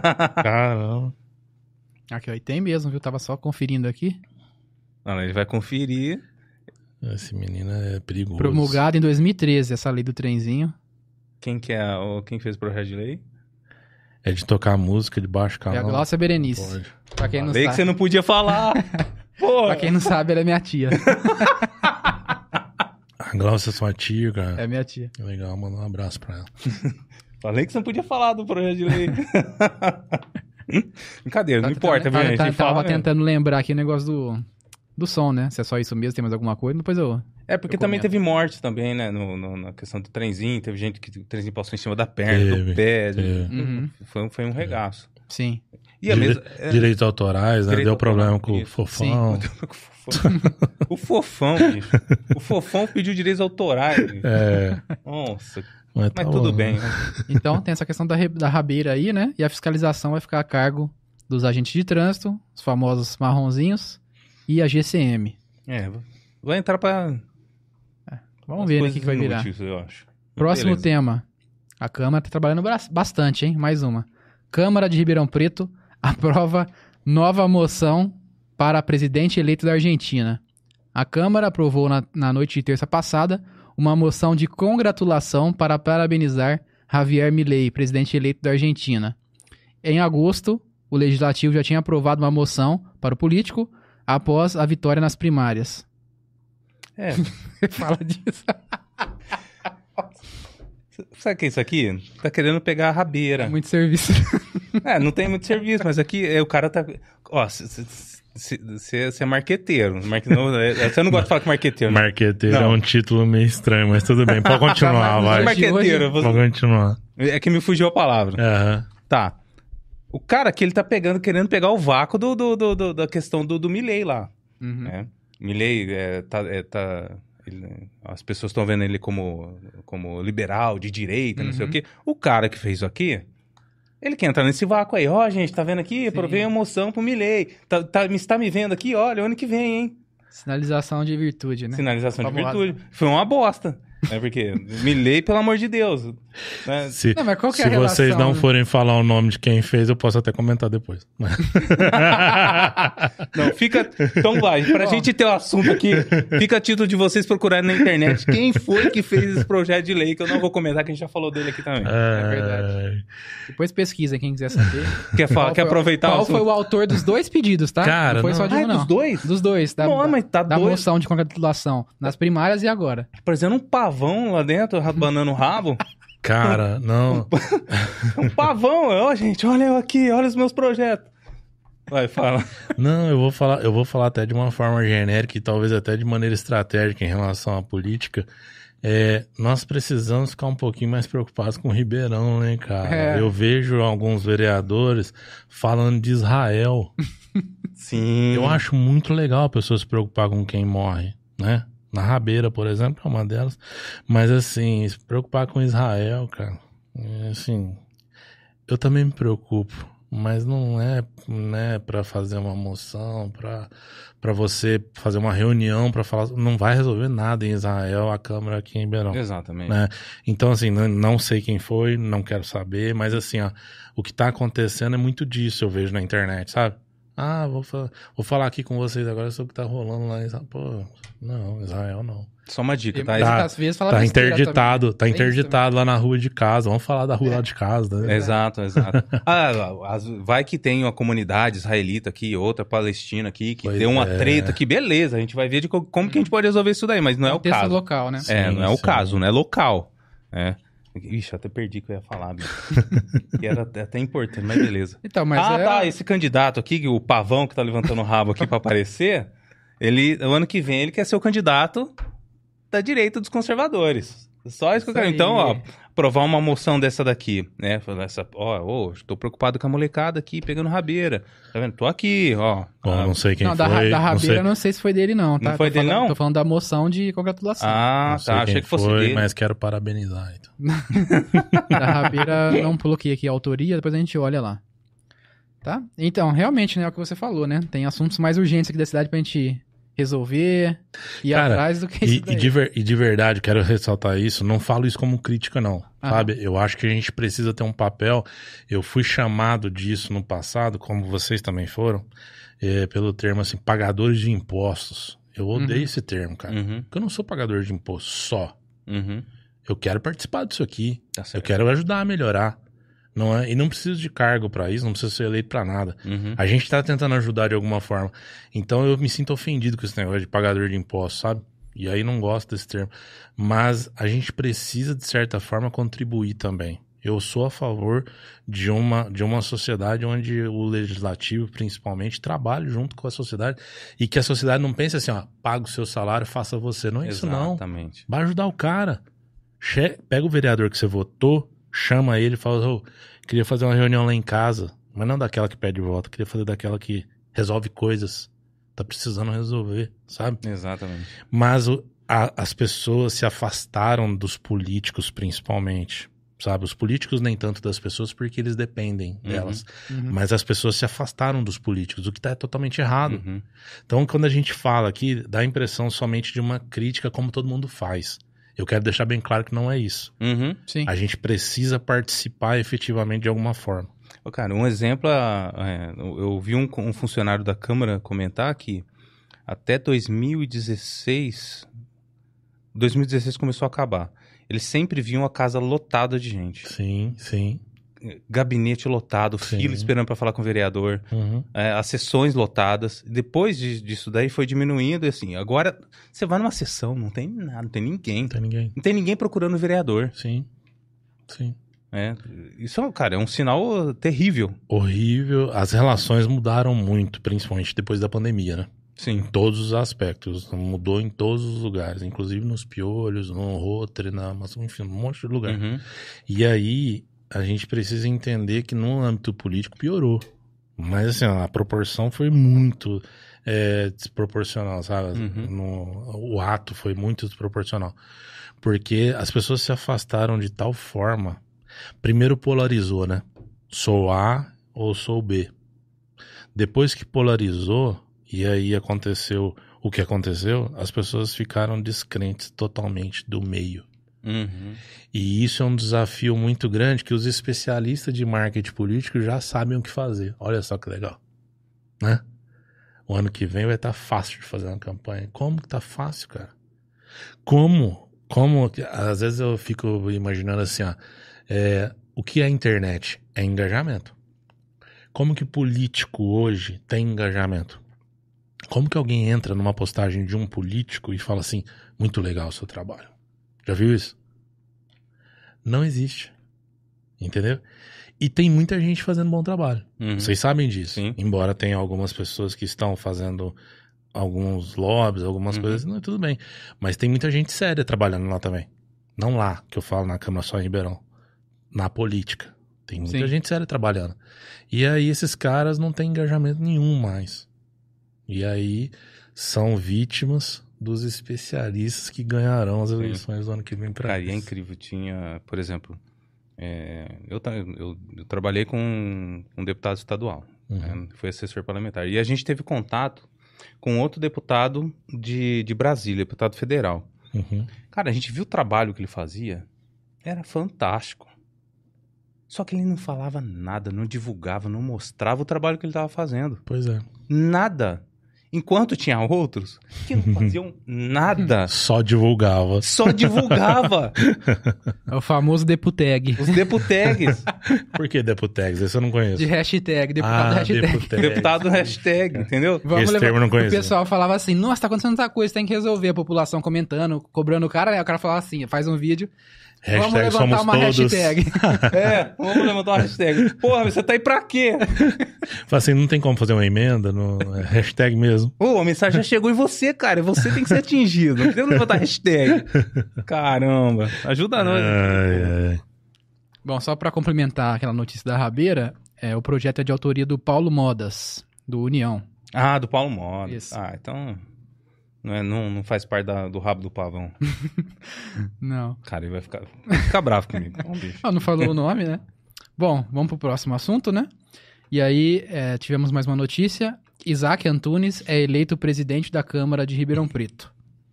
Ele foi o único candidato para a função e recebeu 17 votos. Ah, só tivemos quatro abstenções da Duda, do PT, França, PS, PSB, Judete Zilli, do PT, Marcos Papa, do Podemos. E o vereador André Rodini, do Novo, não participou da sessão. além do Isaac, né, que foi eleito como presidente da Câmara. Vice-presidente foi eleito Franco Ferro. Segundo vice-presidente, Paulo Modas. Primeiro secretário, Jean Coraúce. E segundo secretário, Lincoln Fernandes. É, não, não mudou muita coisa não, né? Só mudou uma pecinha daqui pra cá e essa daqui foi pra lá. Sim, Pronto. o Franco era o anterior, né? Franco era o presidente da Câmara. Uhum. E... E ele era, era tido como favorito, né? Pra ser reeleito. Ai, mas é óbvio. Você não tá querendo que eu fale isso, né? Você sabe alguma coisa? Alguma, alguma, Não. alguma informação sobre isso? Cara, Essa reviravolta? Cara, putz, Até os noticiários mesmo, a cidade, todo mundo tava falando, né? Que o Franco seria reeleito com facilidade. E ele, pelo visto aqui, parece que ele não foi nem. Não se colocou à disposição, né? É, que quando ninguém. Vamos lá. Quando ninguém quer alguma coisa, claro que ele é o favorito, né, bicho? ninguém quer estar verdade. naquele lugar, ele é o favorito. Né? É, até Pô. porque, como você estava dizendo, né, ano que vem é ano eleitoral, o pessoal quer ter tempo É. pra trabalhar, né? A Ninguém quer assumir essa bomba de, da Câmara Municipal no ano eleitoral, ser presidente da Câmara, entendeu? Uhum. Mas o que, que, eu, que, que eu acredito, né? Infelizmente, tá? Quero deixar claro, viu? Infelizmente, Sim, sim. eu vi que o Franco teve um problema de saúde. Uhum. né? Ele teve. é, pelo que indica, é algo até que pa- parecido com a minha esposa, viu, Franco? Não fique bravo comigo também.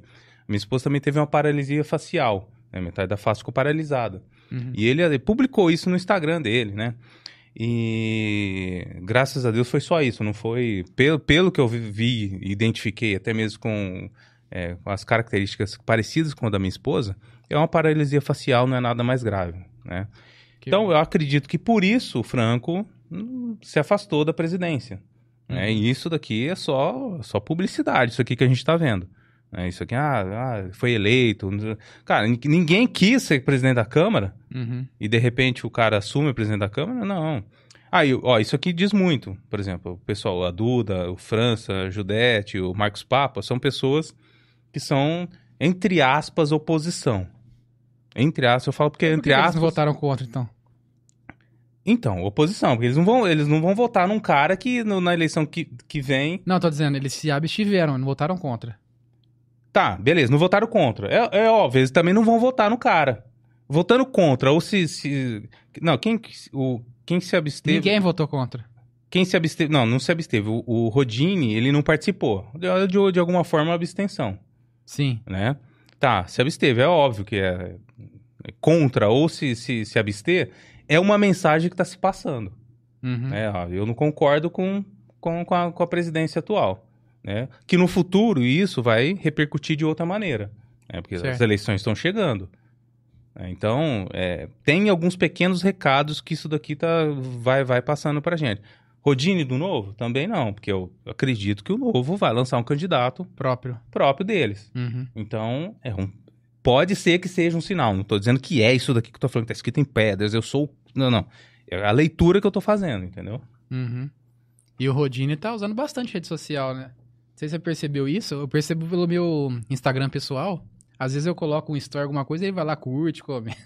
Cara, Sabe mesmo? mas, você- mas é não 2000 sei se é assessor, que que é. 2024 tá aí. E eu nem sigo ele nada, apareceu de repente lá.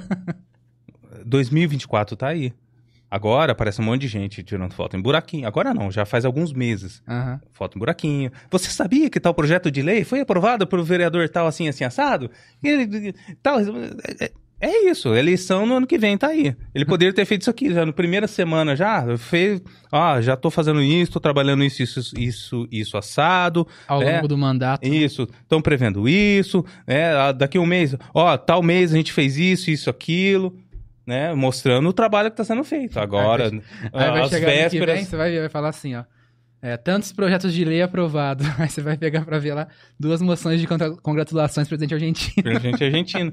Você olha os números, você vai atrás do que representa Ah, os quem que números. vai atrás? Ninguém vê isso, né?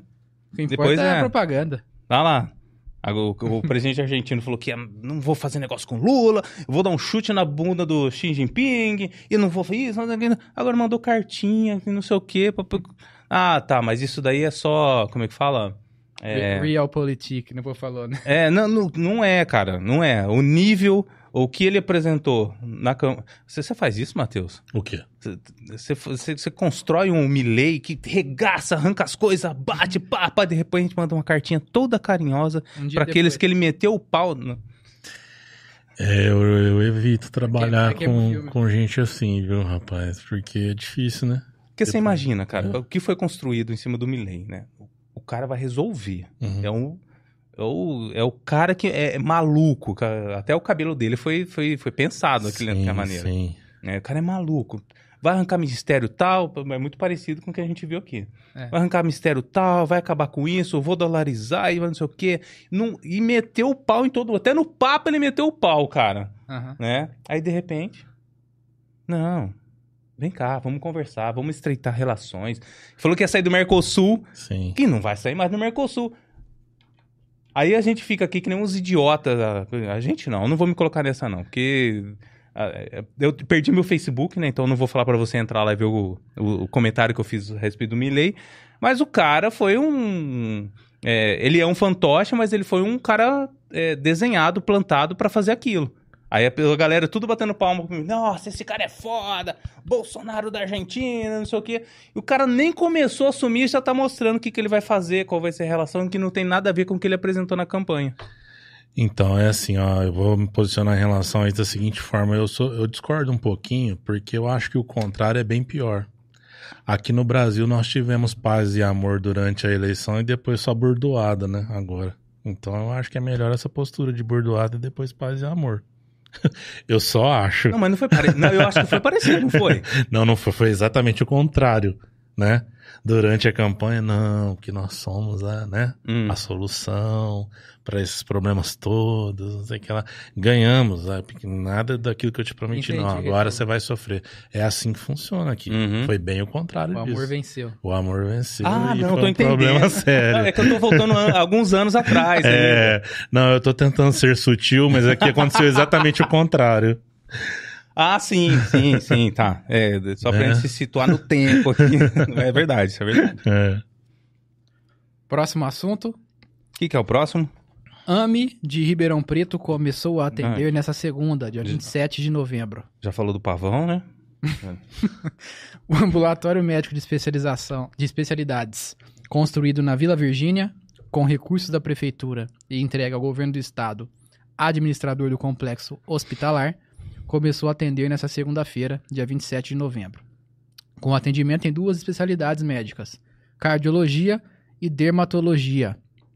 Ah, o administrador Gilmar Medeiros explicou que, no início de 2024, já iniciará as cirurgias e de dois em dois meses, gradativamente, a evolução dos atendimentos com previsão de conclusão de implantação de todas as especialidades em 18 meses. Com a conclusão do prazo de implantação, eh, o AME atenderá em média mais de 7,4 já que é mil? Tá, consultas Eh, nas 26 especialidades. É, isso também é um problema, gente. Para quem não, não sabe, a gente pega algumas matérias dos, dos meios de comunicação da cidade e quase sempre eu reviso bastante o texto, viu, gente? Então, é difícil. Às vezes faço alguma coisa, mas enfim. E aí, quando tiver atendendo na, na totalidade, né, das capacidades aí do AME, vai oferecer também especialidades não médicas, como enfermagem, odontologia, serviço social, psicologia, nutrição, fonoaudiologia, fisioterapia e terapia ocupacional. Isso aí é uma coisa que foi falado bastante na campanha, né? Sim. Não nessa, na última, na anterior, né? anterior. Que ia, ia- teríamos tantos AMES aí na cidade, né? Você lembra qual que- quanto que era a Número promessa? de- O número de AMES? Não, você tá, você tá zoando. Você não lembra disso? Número de AMES, cara? Quanto foi prometido? Quantas AMES foi prometido? Ah, eu não lembro se eu tô Ah, perguntando. Que é até um absurdo, né? Ah, Você lembra disso, Matheus? Eu não lembro o número exato, mas eu lembro que era. Era, que era, Era mais de muito, um. é. era muito amor, eu acho que é, é muito antes. Que eu lembro porque- disso porque na época o João Dória era o governador, né? é. Aí falar, aí na campanha, não, porque temos parceria com o governador que vai fazer acontecer, vai ter tantos anos na cidade, em um, dois anos, não sei o quê. É. Aí agora, você viu na matéria, eu até ressaltei aqui, ó. É, foi construído esse, esse, acho que é o primeiro, né? Se eu não me engano. Acho que já tem um, mas é que eles, eles adaptaram um lugar que já tinha, né? É, com recursos da prefeitura, tá? E, a- e foi entregue, Entregue pro governo do estado para ser administrador. Sim. Então, É, aqui. inclusive, parece que, que, que quem vai administrar é a Santa Casa de Franca, né?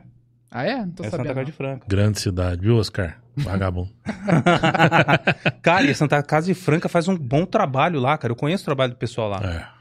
É. né? Quando eu ouvi falar, ah, eles vão administrar, eu falei, pô, aí sim. Legal. Porque lá eu conheço o trabalho deles. Não, mas daqui também é top, viu? Cliente nosso lá da agência Santa Casa. É mesmo? Muito. Então hoje, hoje vai passar. É muito top o trabalho. Brincadeira, viu? Mas é verdade. Bacana, né? Pelo menos aí, essa tá entregue, né? Mais uma opção aí pro pessoal da Vila Virgínia. Né? Espero que sejam bem atendidos. Pô, real- não, não, tá bom. Parabéns à cidade. Tomara que. Inclusive, eu, eu conversando com o Marcel hoje, que a gente vai tentar trazer ele, que ele é um imigrante de São Paulo pra cá. é, ele abandonou a grande, São, a, a grande São Paulo lá e veio morar pra cá por questão de, de qualidade de vida. Sim. E ele, ele tava me contando que ele fez um levantamento de números da cidade, as possibilidades que tinha. E, e uma das, dos quesitos para ele que ele estava avaliando era a questão da, do acesso à saúde. Pra vir pra Ribeirão? É, é a- ele estava avaliando todas as, cida- as cidades que estavam na, na mira dele. E Ribeirão foi uma das melhores cidades na questão de, de, de, de, de atendimento médico. Sei. né? Fácil acesso. né? É até estranho ouvir isso, mas na avaliação. É porque ele fala assim: ah, vocês de Ribeirão, vocês não sabem o que vocês têm, têm aqui. Ribeirão é muito bom, tem isso, isso, aquilo. Ele foi falando de tudo que ele foi levantando para vir para cá antes. Eu falei, nossa, legal, cara. Cara, his- historicamente a gente tem um problema crônico na saúde, eu acho que não só em Ribeirão, né? Mas assim, aqui também passa por isso. Eu tenho um amigo, é um irmão, na verdade, é o Dr. Walter Campos do Tintim, que ele é diretor técnico da Fundação Santa Lídia. A- o Santa Lídia em si é, faz parte da fundação, Uhum. mas aí tem é, outros hospitais. Ele fica basicamente lá no Santa Lídia mesmo. É, é impressionante como ele conseguiu mudar a cara do atendimento da saúde, não só no Santa Lídia, onde ele fica, mas em outras regiões, é, de forma humanizada. Hum, É que o ser humano, nós, nós nunca estaremos satisfeitos com nada, sim. nem no convênio. né? Sim, Isso é um verdade. ponto. Mas que é inegável o trabalho que ele fez nesse aspecto. É, eu quero, eu quero falar dele um pouquinho, porque é, para mostrar que tem gente ainda preocupada com coisas que a população nem imagina. Eu vou contar rapidamente para vocês agora o que ele Vamos. fez. Claro. Quando ele chegou, ele fez uma reunião com todos os colaboradores do Santa Lídia. E ele contou a seguinte história. Eu já contei essa história, inclusive, lá no microfone da Câmara, o dia que ele recebeu o título. Foi um mês retrasado, se não me engano. Ele, ele fez uma reunião e disse o seguinte: ele é de Garapava, mas está aqui há muitos anos também. Aí ele falou assim: ó, quando eu era adolescente em Garapava, eu morava em frente à casa de três adolescentes como eu. Eu amava aqueles caras, sabe? A gente tava todo o tempo junto, muito amigo, tal, não sei o que lá. E isso ele contando pra equipe. Ele falou assim: então eu quero dizer o seguinte: depois de um tempo, esse pessoal se mudou. Eu perdi contato, não sei mais onde anda. Talvez se eu ver na rua, não sei quem é, quem são. Mas eu preciso dizer uma coisa pra vocês. Eu quero que vocês, a toda pessoa que passe por aquela porta, que vocês acham que são aqueles meus amigos. E ninguém aqui vai maltratar amigo meu. Então esse cara é de uma sabedoria, de um conhecimento, de uma de uma de uma humanização que tá na veia dele e ele traz isso para esse ambiente, cara. Então tem pessoas como esse cara, o Tintim, que tá preocupado em fazer alguma coisa ainda para as pessoas Uhum. que talvez nem elas acreditem nisso. Por isso que eu tô aqui falando. Uhum. Porque muitas vezes a gente tá pronto pra reclamar, pronto pra falar mal, pronto pra falar não, mas é e não é, não é o ideal mesmo, né? Ninguém tá aqui falando não, é bom pra caramba, não. Tá muito aquém, mas é pra mostrar que ainda tem pessoas bem intencionadas em todos os meios, eu acredito. Eu conheço esse da saúde.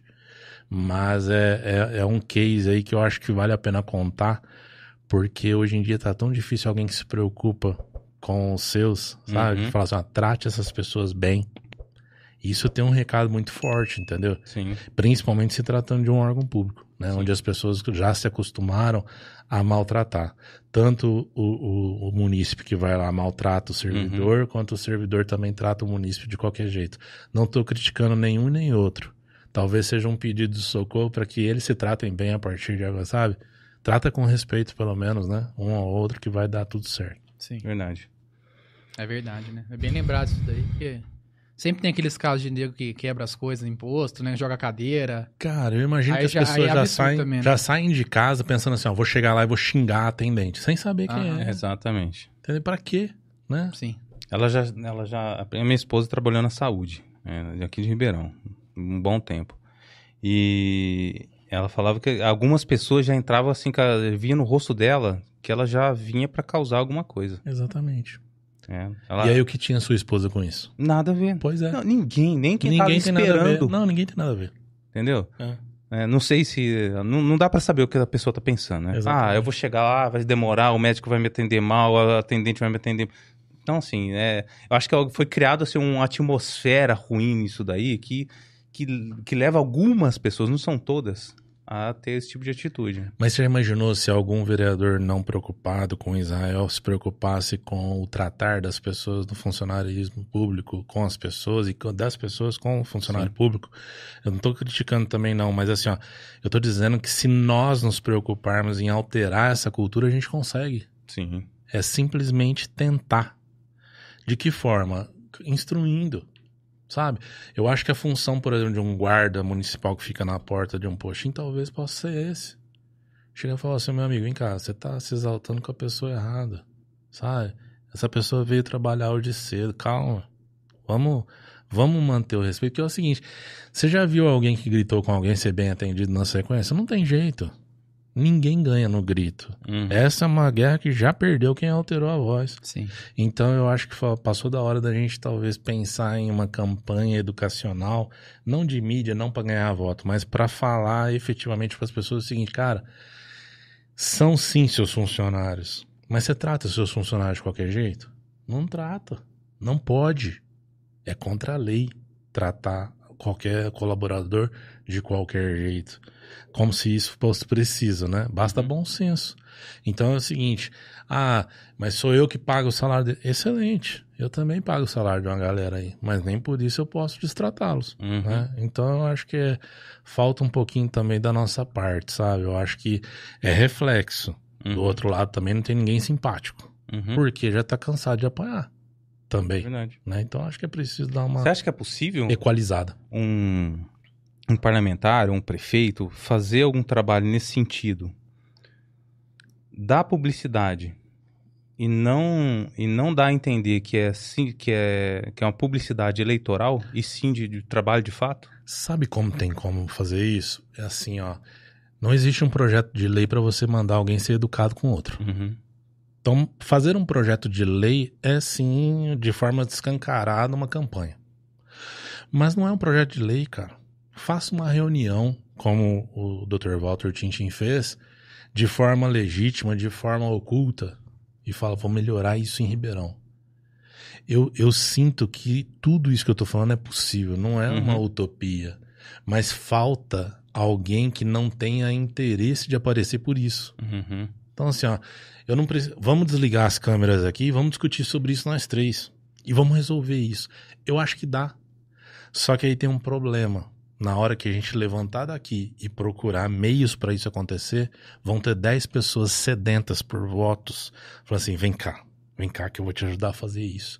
Então, em algum momento, você é angariado por alguém que tem outras intenções. Uhum. É por isso que o grupo que eu represento é, não participa muito disso. Nós temos ideias, nós temos algumas coisas para falar, sabe? Outro dia mesmo, eu não vou citar nomes, pelo amor de Deus, não perguntem, mas outro dia mesmo eu recebi o contato de alguém ligado à área social de Ribeirão Preto. Cara, eu amo essa cidade, de verdade. Eu quero morrer aqui, em Ribeirão. Não quero mudar daqui. Eu já tive propostas para ir para fora, para Portugal, para Curitiba, para São Paulo, para o Rio. Não quero sair de Ribeirão Preto. Então eu quero ficar aqui até o fim da minha vida. Só e não é uma, um conformismo, é por prazer. Essa cidade aqui Uhum. é sensacional. Tinha tudo para ajudá-los. Tinha tudo, tenho tudo para ajudá-los, mas não no mecanismo que se espera. Né? Então as pessoas me, me procuram e falam: ah, eu vou dar um exemplo. Essas ações que vocês fazem, elas poder, poderiam acontecer no âmbito municipal e tal. Cara, eu vou falar uma coisa para vocês. Se nós tivéssemos a oportunidade de ter uma caneta que não precisa ser com, com, com, com cargo, não. Uma caneta. Uhum. Pra falar assim, ó, vamos fazer assim. O Natal vai ser assado, o Dia das Crianças vai ser diferente. Nós vamos tratar os idosos dessa forma aqui, ó. Nós vamos ter algumas. Não precisa, cara, de, de projeto de lei. Não precisa... As coisas são muito mais fáceis de resolver quando não se precisa disso. Uhum. Outro dia me falaram assim, já, já tive, vocês devem saber, já tive vários convites para fazer parte da política aqui na Ribeirão. Não, não, não farei, não vou fazer. Eu trabalho com política diferente. Uhum. Mas assim, ó, é, o que acontece é que falta um pouco de autonomia quando você quer fazer alguma coisa. Não no aspecto pode, não pode. É no aspecto assim, ó, poder pode. Mas você vai até aqui, ó. Chegou aqui, você precisa esbarrar em mim. Sou eu que vou coordenar a coisa daqui pra frente. E muitas vezes essa pessoa tá é, é, travestida de, de, de, de algumas outras intenções. Uhum. Entende? Então, assim, a gente não tem, a gente não consegue caminhar sem ninguém, sem esbarrar em ninguém. Sabe? E eu não tô falando mal de ninguém, não. Eu estou dizendo de um processo que existe que é muito antigo. Isso que eu tô falando aqui agora tem 50 anos, não é culpa de quem tá lá, não. Então, a gente, os piolhos, eu vou falar agora.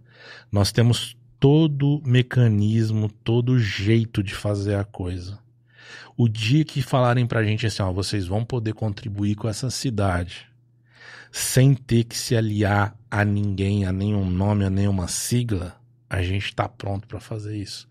O problema é que toda vez que nós somos convidados, a gente tem sempre o pé atrás porque tem sempre alguma coisa depois, sabe? E isso me deixa tão chateado, cara, porque eu queria tanto ajudar essas pessoas, tanto, tanto ajudar essa cidade. A gente tem tanta gente capacitada dentro do grupo para fazer isso, cara. Não que as pessoas que estejam à frente dessas secretarias não estejam preparadas, mas a gente teria alguns braços para dar a elas, falar assim, ó, tá vendo isso aqui, ó? Toca isso com esse cara, que esse cara sabe fazer isso, entendeu? Então, assim, a gente, a gente pensa, quando eu falo dos piolhos no futuro offline, a gente pensa no offline, inclusive nesse aspecto. Nós queremos fazer parte da política dessa cidade, nós queremos fazer parte da política de outras cidades, mas sem mandatos. A gente não está buscando o cargo, o título, o, o voto. A gente queria ter. É, é assim, ó, vou dar um exemplo. E não é uma utopia, porque isso já existe, tá? Hum. O Rotary tem uma cadeira cativa na, na ONU. Então, quando vai se discutir qualquer tipo de guerra, qualquer coisa, o Rotary tem um voto. Eu acho, eu sonho com esse futuro. Eu sonho que os piolhos, uma hora, possam estar à mesa à hora de decidir alguma coisa. Nem que seja nesse ambiente onde a gente entende muito, que é um ambiente social, Uhum. sabe? Então, assim, eu sinto que nós temos muito a, a doar para essa cidade ainda, pela nossa expertise, pela nossa capacidade de mobilizar as pessoas, mas a gente precisa fazer isso sem dúvida nenhuma que isso vai estar sendo feito por um único objetivo: ajudar as pessoas. Nossa, cara, isso é um desafio, hein? Enorme, É um desafio. enorme.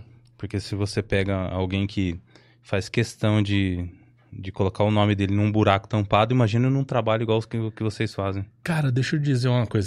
Você acha, acha que. Você acha, eu, eu até perdi assim o que você falou do buraco agora. Mas assim, ó. é, a, gente, a gente nunca vai ter a possibilidade de fazer isso dessa forma.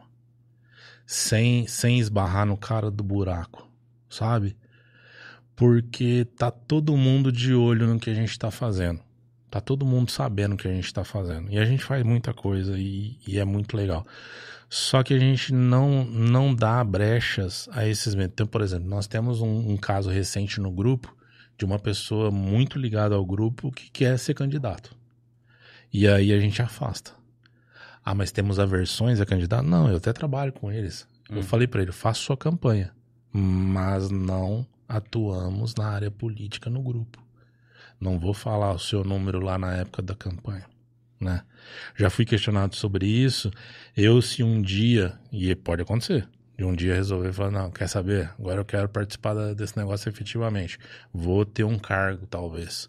Vou pleitear um cargo. Uhum. Eu farei isso com meu- a, a minha expertise profissional. Não vai ter meu número lá no grupo dos piolhos. Isso é uma promessa que eu fiz lá atrás, no primeiro dia. Não vai acontecer. Nós não vamos nos relacionar politicamente com ninguém. Só que, à, à medida que nós vamos crescendo neste ambiente, as pessoas vão se aproximando. E a gente tem o papel chato de ficar afastando. Porque elas vêm Hum. aos montes. Pô, legal. Eu costumo dizer o seguinte: para um padre e um pastor, o grupo é, uma, é um excelente aquário para você evangelizar as pessoas.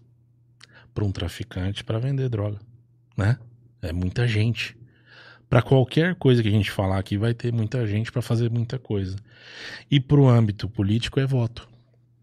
Só que nós não podemos enxergar aquilo como um aquário onde as pessoas vão buscar seus votos. A gente pode buscar no aquário pessoas prontas para trabalhar com qualquer um. E aí, nesse ponto, não tem distinção de, de partidos, não, sabe?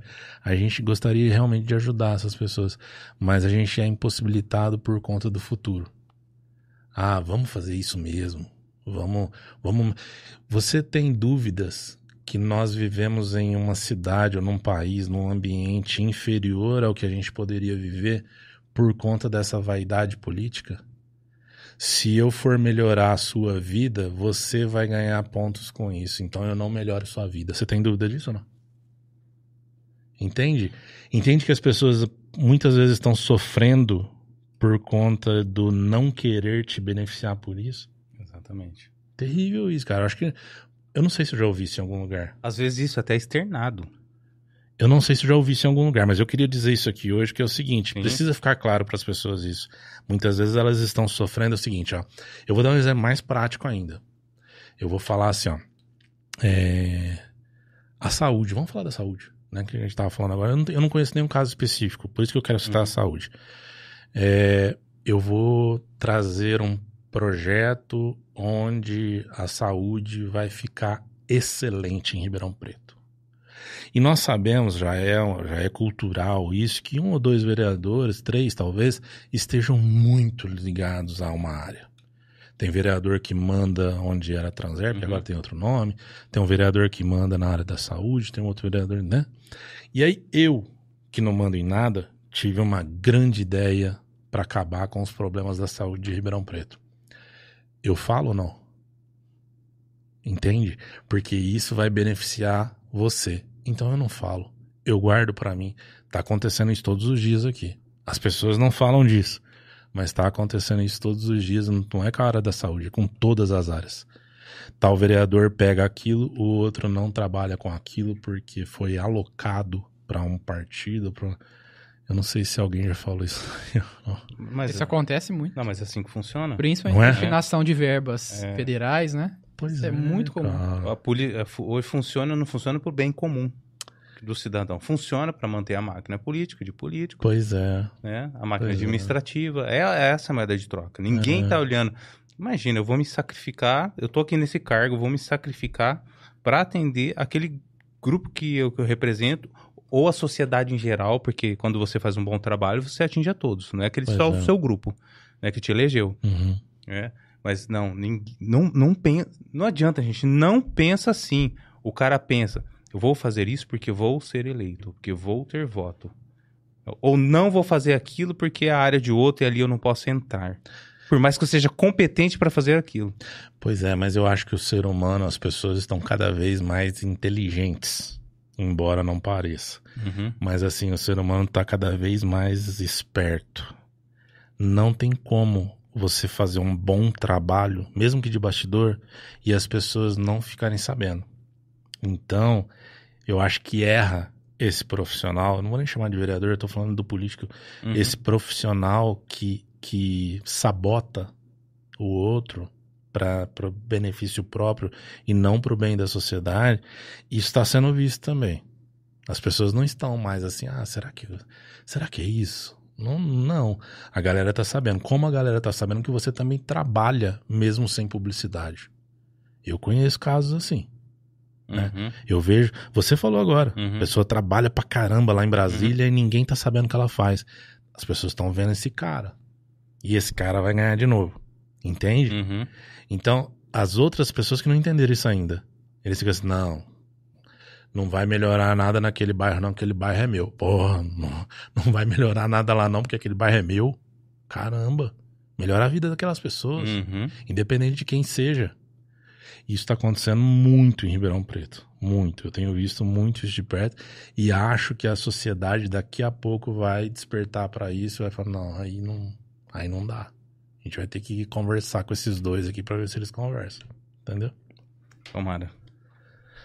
Sonho, né? Dá tempo de falar o último assunto? 22 e 30. O Rapaz. tempo passou, hein? Vamos falar rapidinho que é importante. São duas, duas notícias né, que têm relação uma com a outra. Primeira, Nogueira veta cancelamento de multas aplicadas em Ribeirão na pandemia. O prefeito vetou o projeto de lei complementar 51 de 2023 de Isaac Antunes, que cancelava as multas administrativas aplicadas pelo município durante a pandemia de Covid-19. A proposta foi aprovada na Câmara no último dia 26 de outubro.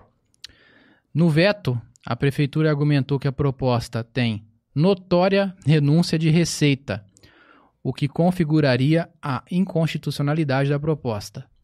No documento, eles alegam também que viola o princípio da isonomia, já que o projeto veda a devolução dos valores pagos por quem havia descumprido as regras e quitado os débitos em dia, né, com o município. Agora, o veto vai para discussão na Câmara, que pode acatar o veto ou promulgar o projeto de lei. E caso isso aconteça, pode parar na Justiça por meio de uma ADIM, ação direta de inconstitucionalidade. Então, as, é, renúncia de receita. Então, as multas vir- viraram receita prevista, então. É, né? Já sabia que essa, não, não, a gente não pode renunciar a essa receita. pois é. É. Claro que tem uma, deve ter uma estimativa, né? Com base na, na média, talvez, né? Na média anual, É, mas é- uma é- estimativa lá. Ah, mas, é, mas é referente às multas do Covid, né? Aplicadas na, na- na época do Covid. Isso, isso É. mesmo. Então, cara, porque assim. Tá, ele, ele deu alguns argu- argumentos aqui que eu achei interessante, né? Pra, Uhum. pra vetar. Que aqueles que já pagaram não, não vão. Sim. Não vão Acaba sendo res- injusto, né? É, não ressarcido. Então, não, não, sinceramente, eu não sei como que se daria isso pra quem já pagou, mas de alguma forma ele deveria contemplar todos, na minha visão. Né? Uhum. Porque a pandemia foi um desastre. É, As pessoas, nem sei se podia falar isso, não sei se cai a live, né, mas tudo bem. Mas a 2020, a trágica 2020, foi, foi uma trágico, né? E, e muitas pessoas que foram multadas não era porque simplesmente queria peitar o sistema, é porque eles tinham que trabalhar, entendeu? Sim, É, tinham que verdade. trabalhar. Então, assim, essas pessoas que foram multadas é, foram muito mais prejudicadas que aquelas que não foram, sei, de alguma forma, né? Porque, poxa, é, tenho que trabalhar. Se a pessoa cometeu esse, esse ato de desespero no meio da, da- da- de 2020 e trabalhar, é porque ela realmente precisava daquilo. né? Era necessidade. De repente, ela tomou uma multa. Porque ela precisa, precisava suprir sua necessidade. Né? Não, não sei como, como que se daria isso, mas eu acho que, que deveria contemplar todos de, de alguma forma. Então, curioso é que aquele, o- as multas estaduais foram perdoadas, né? Foram perdoados pelo. E aí também não seria é, renúncia de receita? Seria renúncia de receita. Não sei como é que ficou a questão de quem já tinha pago as, as multas. É, verdade. Não vi nenhum comentário sobre isso. É, tanto que eu lembro que na época o, é, algum- a matéria era, né? A manchete. Políticos são beneficiados com, com a. com o perdão da- das multas. Uhum. Né? E tava lá. Anistia. Anistia. Foram anistiados com, com as multas. E, e aí colocava Bolsonaro, Flávio Bolsonaro. Uhum. E um dos que colocaram era o pastor o Marcos Feliciano. E o Marcos Felici- Feliciano já tinha pago a multa. Uhum. É, ou seja, Será que foi devolvido? Bom, a gente pesquisa, né? Né? Não sei como ficou. Mas, de todo modo, tinha essa lei similar aqui. Municipal, e ela foi vetada pelo prefeito, agora vamos aguardar para ver se será derrubado esse veto ou não. E o último tema, é, falando em multa, né? Rodovias de Ribeirão Preto e região terão 30 novos radares. o DR, Departamento de Estradas e Rodagem, do Governo de São Paulo, abriu licitação para a contratação de 30 radares de velocidade em rodovias da região de Ribeirão Preto. Serão 649 novos equipamentos em todo o estado, tá? Então, só ressaltando, 30 em Ribeirão Preto, mas no total são 649 no estado de São Paulo. O investimento previsto é de 196 milhões e 800 mil reais. Atualmente, a fiscalização nas rodovias estaduais é feita apenas com radares usados nas viaturas pela Polícia Militar Rodoviária. Os radares podem denunciar veículos furtados ou com irre- irregularidades no registro. Esses novos equipamentos devem operar a partir do primeiro semestre de 2024. E também aqui a matéria acrescenta, né, que em muitas estradas os radares fixos que já existem, eles não estão operando por falta de contrato. Ah, os equipamentos foram desligados após o fim dos contratos com empresas que operavam esse tipo de serviço. Continua então sendo feita apenas a fis- fiscalização direta da Polícia Militar Rodoviária com o uso de radares de mão. E aí também tem um número interessante para concluir a leitura, né? É, temos um número aqui dizendo que somente no feriado prolongado de 7 de setembro foram aplicadas 27 mil multas por excesso de velocidade nas estradas paulistas, tá, gente? Não é no Brasil inteiro, não. Isso é só em São Paulo. O valor da multa é de R$ 130,16 até R$ 880, dependendo da gravidade aí da, da- do, do- do limite, do limite de velocidade. Então, temos aí esses novos radares em breve, a partir do ano que vem. É, Preparem o bolso. a manchete fala: é, rodovias de Ribeirão e região terão 30 novos radares. Na Sim. verdade, só Ribeirão terá 30 novos radares. Região vai ter muito mais. Que, se não me engano, tem é, em Araraquara e Barretos também tem uma certa quantidade de. Tem a listagem aqui, ó. Tem. Ah, você tava. Já peguei. Ó, Ribeirão Preto. São É isso 30, mesmo. né? Araraquara são 15. É, na região é metropolitana de Ribeirão Preto, 30. Mas também vai ter Araraquara 15, Bauru 29, ah, É. Itapetininga 49, aí É, eu, mais colo- longe, eu né? coloco assim, né, a- a- é Barretos e Araraquara que são os mais Barretos próximos. 22. 22. Então, é, região vai ser, vai ser muito maior. Né? Interessante, né? Tava, tava desligado desde 2020, né? Os Sim, radares não estavam mesmo. operando. E você fereando nela quando vi o radar lá, né? Não, eu, eu mesmo Pra sabia quê? disso. Brincadeira. Igual recentemente eu passei pelo Paraná, lá tem muitos é, pedágios ativados, né? Já passou por lá já? Sim. Também, Mesmo ué. assim, o pessoal fica meio cabreiro na hora de Minha passar. prima- ali, minha- pra caramba. Minha prima lá no Paraná, tava, cara, nossa, eu tava lá com ela, ela doidona. Mar- Ela tá em Portugal agora, um beijo, Márcia. Ela me pegou lá na, num lugar lá, ah, vamos lá pra tal lugar. Falei, Beleza, né? E eu lá vendo o radarzão lá na frente, né? Vixe, e eu já sabia, cara, aquele radar Aí era tem radar desativado também. essa pedágio. 2016, aquele radar, ele custava 24 reais. 2016. Uhum. Ah, pum, pum, falei, cara, Radar ou cara, pedágio? Pedágio. pedágio. Ah, tá. Não tem, não tem radar tão barato assim. É, não, é então, verdade. por isso que eu achei estranho. É verdade. Por isso que eu achei estranho também. Não. É, que eu relacionei o radar do, do, do- dos pedágios. Pedágio. Aham. E minha prima, bicho. Eu chegando lá, pum, falei, nossa, 24 pau, bicho. Não, Nossa, ele tem pra voltar ainda. Nossa, é muito dinheiro num, num, num pedágio. É, e foi chegando, chegando, foi parando. Pum, pum, foi beleza, né? Eu fui tirando já a carteira já pra pagar o pedágio ali, Aham. né? Aí de ela parou atrás de um carro assim, de repente o, o, a cancela abriu, ela junto com outro carro. Nossa. Pô, o que, que você tá arrumando, menina? Você tá maluca? tipo, que, eu, que eu nunca vi isso, eu já vi a galera fazendo filmagem, mas eu tô aqui ao vivo, você... Ah, não, é muito caro esse pedágio, não- a gente não paga não, a gente faz isso direto. Caramba! Mas que ano foi isso? Se for agora, tem Foi câmera. 2016. Quero deixar bem claro que eu tô rindo, mas eu não sou a favor disso. Já prescreveu, já. Já prescrevi. Não, eu também não, porque tanto que eu fiquei, eu fiquei abismado com o que ela fez. Eu tava tirando a carteira pra pagar, poxa. Nossa. Nossa!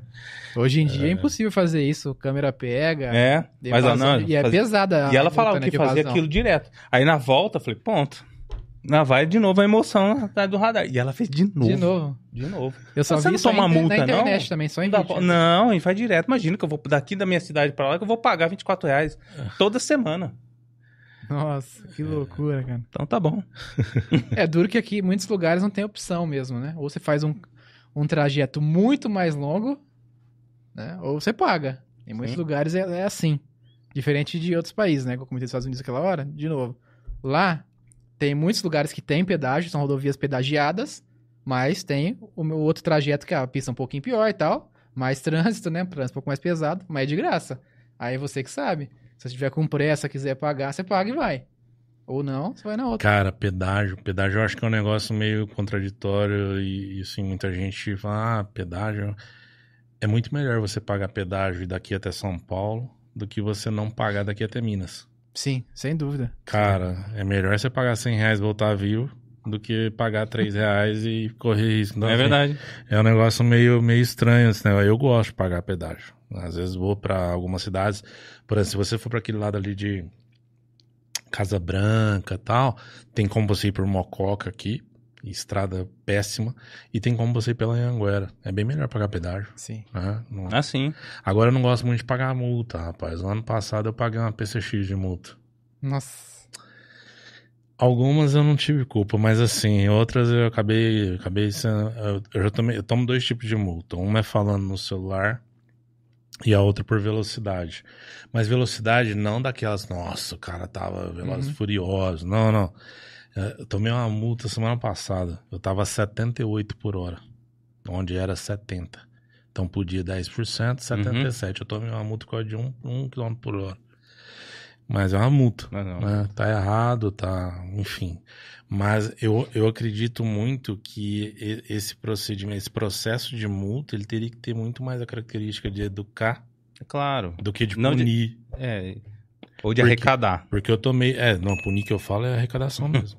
Porque eu tomei mais de 10 multas ano passado, não aprendi não. Precisava ter algo educativo. Não tá sendo pedagógico. Não, Não tá, não, não tá sendo. Mas eu parei de tomar multa também. Tomei uma agora. Eu falei pra minha esposa, agora eu sou um novo homem. não vou mais tomar multa. Mas eu passei o ano todo sem multa, cara. Chegou uma semana passada. Lá da avenida. Só que tem uma justificativa. Eu saio da Arnaldo Italiano pra levar minha filha na escola. Minha filha estuda ali no centro. Cara, antes eu demorava seis minutos pra chegar na escola. Hoje, hoje está demorando mais ou menos 28 a 35. Eu somo isso porque ela tem horário pra entrar. Aí, o que aconteceu? Eu saí de casa pensando assim, vai demorar 35. Vou, dei a volta, porque agora demora esse tempo todo, mas dei a volta. Cheguei ali na Maurílio Biagem, na, na Francisco Junqueira. Tava interditado um lugar novo. E aí, bicho, Toda semana. Não... é, é, é, é um apelo que eu faço, inclusive. Se tem uma coisa que eu preciso pedir pra Ribeirão Preto, contrate os engenheiros de trânsito daqui da nossa cidade. Entendeu? Cara, a gente fala. Eles cont- Porque o pessoal Você vem sabe- de fora, bicho. Mas você sabe quem tá trabalhando lá? Não faço ideia. Os Minions, cara. eu não faço ideia. Teve um podcast que a gente, que a gente tava comentando, é os Minions que trabalham lá. Ah, mas eu acho que é mais o Gru que tá, porque é maldade demais, cara. Não, os Minions foram contratados pelo. Pelo, todo todo não vou- dia. Cara, é o seguinte, na Arnaldo, interditaram. Aí você pode pegar ali antes de chegar na onde interditaram e virar pra subir ali pro Curupira, Hum. onde tá interditado. Na Constável Romana? Na Costable. É, Olha que loucura, cara. Eles fazem um desvio e vão interditar onde você tá caindo. Aham. Aí quer dizer, aí você desce pra Maurílio Biagem, aí você fala tranquilo. Aí ele perto da van, interditado também. Aí você tinha que subir pro Curupira, que tá interditado. Aí você dá a volta e desce. E aquele dia eu tomei uma multa. Não justificando, mas a gente precisa chegar no horário, entendeu? Uhum. Outro dia mesmo, fiz uma, uma. E aí eu não vou falar o que, mas assim, fiz uma coisa bem legal pra ajudar um grupo legal de fora. E aí eu falei, e eles falaram assim, cara, nós vamos fazer uma homenagem a quem colaborou com isso e tal. Vem aqui que nós vamos entregar um certificado. E era uma questão de prestigiar o evento que eu tinha contribuído. E aí eu falei pra minha esposa assim, ó, fica pronto que eu vou te pegar e a gente vai. Era uma cidade fora. Aí ela falou assim, tá bom, seis horas eu tô pronto. Eu fiquei 28 minutos em cima daquele viaduto. Sabe aquele viaduto que é Tem- Ah, sim. Com aventura? Aquele- É bem legal. Aquele aquele- meio assim? É bem legal aquele viaduto, cara. Meus Eu tô- filhos adoram passar lá. É "Ei, muito papai!" bacana. Eu tô pensando em comprar uma moto de novo só pra passear ali, cara, ali. Mas tem que ser, é, né, adventure, né? Só não é pior que a Via Norte, né? Não, a Via Norte é bem legal também de andar, hein, cara. É divertido. É divertido. Nossa, eu jogava bola perto da Via Norte há muito tempo atrás. Eu, eu e o Fred. Aliás, um abraço pro Fred, o Fred da Autopeça Frederico. O bicho é doido que só. E ele tinha uma Explorer. Ele andava naquela Via Norte lá, as quatro rodas descolavam assim. É, desse jeito. É muito divertido. Mas aquele viaduto, eu fiquei 28 minutos em cima do viaduto. Eu perdi o evento. Nossa. Você tem noção que a pessoa me ligar e falar assim: "Ô, você tá chegando? Eu falei, não, cara, eu tô em Ribeirão. Eu não vou mais. Então, assim, a gente brinca muito, mas eu perdi um evento que não, volta, não, não vai voltar. Uhum, Aconteceu uma vez, a criança tava lá me esperando uhum. e eu não fui. Entendeu?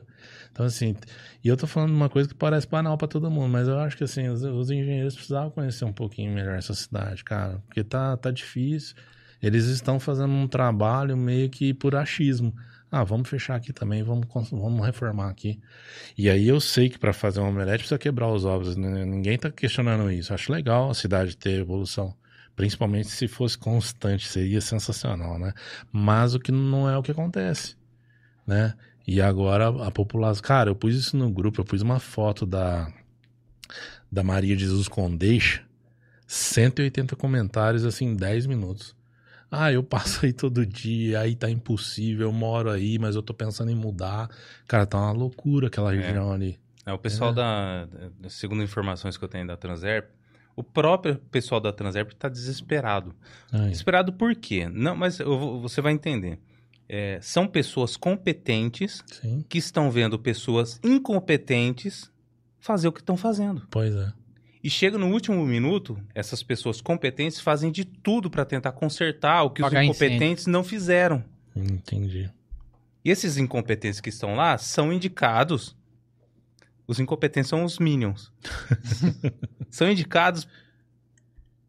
Não vou falar o, o bicho que eu tava falando até agora. Deixa assim. Deixa assim. Entendeu? É, É, pra- complicado. Pra, quem quiser ver sobre isso, tá lá no site do Mas eu- é, mas isso, SP016, o site do Leone, tem uma matéria sobre isso lá. isso- mas é uma coisa séria isso. que tá Eu falei pra lá. minha esposa, se interditar Castelo Branco, a gente vai ter que trabalhar em Serrana. é verdade, não É tem pra mesmo. onde ir. Não, não tem mais pra onde ir. Costábio interditado, Mauro de Biagio interditado, Arnaldo Italiano, onde a gente mora, interditado. A Maria de Jesus Condeixa não tá interditada, mas não tem como andar porque os carros todos da cidade estão indo pra lá. Então não dá pra andar também. Então, assim, tá, tá impossível andar nessa cidade. E eu gosto dessa cidade, cara. Eu quero andar aqui um dia ainda, voltar pra a andar voltar aqui aqui um semana que vem e falar assim, cara, interditaram lá e eu. Ah, não vai ter nem como você vir, né? Porque você vai estar lá. Vai ter que vir a Se interditar Castelo Branco, a gente faz isso online. Boa. Lá de casa eu, eu entro ao vivo aqui. Aqui só pra reforçar, Ah, sua Michael, esposa tá você- acompanhando você aqui, viu? É? Ah, tá falando que você sofre aqui, você sofre perseguição. né? Karina? Sua É, esposa? é. É. Eu falei pra ela outro dia, eu falei assim, eu tenho impressão, Karina, que eles estão interferindo no meu direito de ir e vir. Eu tô achando que isso aqui é inconstitucional, esse tanto de, de, de desvio. Ela rachou o bico de rir, cara, porque eu tô ficando puto com isso. Tô- Quem que não fica? Não, eu tô tendo Meu um Deus. temperamento dentro do carro que eu não tinha. Minha filha outro dia falou, papai, que que é isso? Eu xinguei uma velha lá do nome lá, que eu não, não tenho nem coragem de repetir. Não, de verdade, cara, eu não faço isso. Eu sou um cara tranquilo, sou um cara de boa. Mas o trânsito de Ribeirão tá, tá mudando minha, minha, minha, minha personalidade, pra você ter uma ideia. É. O Meu filho menor perguntou assim: esses dias eu saí de casa, liguei o o Waze, pum, coloquei ele. Ah, mas papai, a gente vai naquele lugar que a gente sempre vai, você não sabe o caminho? Agora não, mais. filho. a minha filha falou a mesma coisa no dia desse. Não, Agora não mais. tem algumas surpresas no caminho que o papai precisa desviar. e o Waze ajuda a gente às vezes. Cara do céu. Só Que que falta? reforçar aqui, gente, ó, isso que o Marco acabou de comentar sobre é, os cargos na Transep, né, ou na RP Mob, que é o nome novo, tem uma matéria no site do Rodrigo Leone, o site SP016. Quem quiser ler lá e entender essa situação, a matéria é de outubro e está intitulada assim: Exclusivo. Denúncia sobre uma possível existência de um esquema de cargos comissionados dentro da Transep, RP Mob. Leiam lá que vocês vão entender. Vai explicar muita coisa. Muita coisa. Mas E aí, É. essa era a última notícia, né? Mais algum comentário? Senão vamos encerrar que a Não, gente já. vamos, A gente- o, o papo tá bom, né? Mas a- a- acho que o, que o Matheus quer ir embora, né? Eu preciso, não é uma questão de querer, não. Eu tô na, é uma necessidade mesmo. Sexta-feira é dia, né? De dormir, É dia, de, descansar. é, dia de parar, é dia de parar de trabalhar, cara. Nossa, eu não aguento mais. É 20 horas por dia, bicho. Mas e o tá- convidado? Quem que você vai indicar pra gente aí? Um possível candidato? Cara, eu, eu poderia indicar tanta gente. Eu, eu posso falar três nomes? Claro. Três nomes assim que eu acho que eu gostaria de assistir de novo falando, né? É, um é o próprio Tio Kleber. Esse cara faz um trabalho sensacional lá na comunidade do Brejo. Ele faz parte do Terceiro Céu, coordena o Terceiro Céu, junto com a esposa e com os filhos. É um trabalho sensacional. E aí você consegue enxergar uma, um ser humano muito diferente ali. E eu tenho outros dois amigos também, além do tio Kleber, é um grande irmão. Tem outros dois amigos também, um homem e uma mulher. É, o Maurício Abravanel, do SBT, daqui de Ribeirão. Cara sensacional, um grande amigo. E um cara de um, de um conteúdo. Vocês vão subir muito a régua aqui com essa turma que eu tô falando, viu? Vocês nunca mais vão convidar alguém como eu aqui, tenho certeza. Eita. E, e ele também é um cara que fala, fala muito de comunicação, sabe falar, só conhece, domina o assunto. O dia que eu bati um papo com ele foi sensacional. E a outra, essa é uma mulher que fez história, eu acho que em mais de 110 anos de, de ACI, a Sandra Brandani, que é diretora da SPS, parceira nossa também lá dos Piolhos, é, minha companheira de Rotary ela, ela tem um conhecimento do que ela faz impressionante também.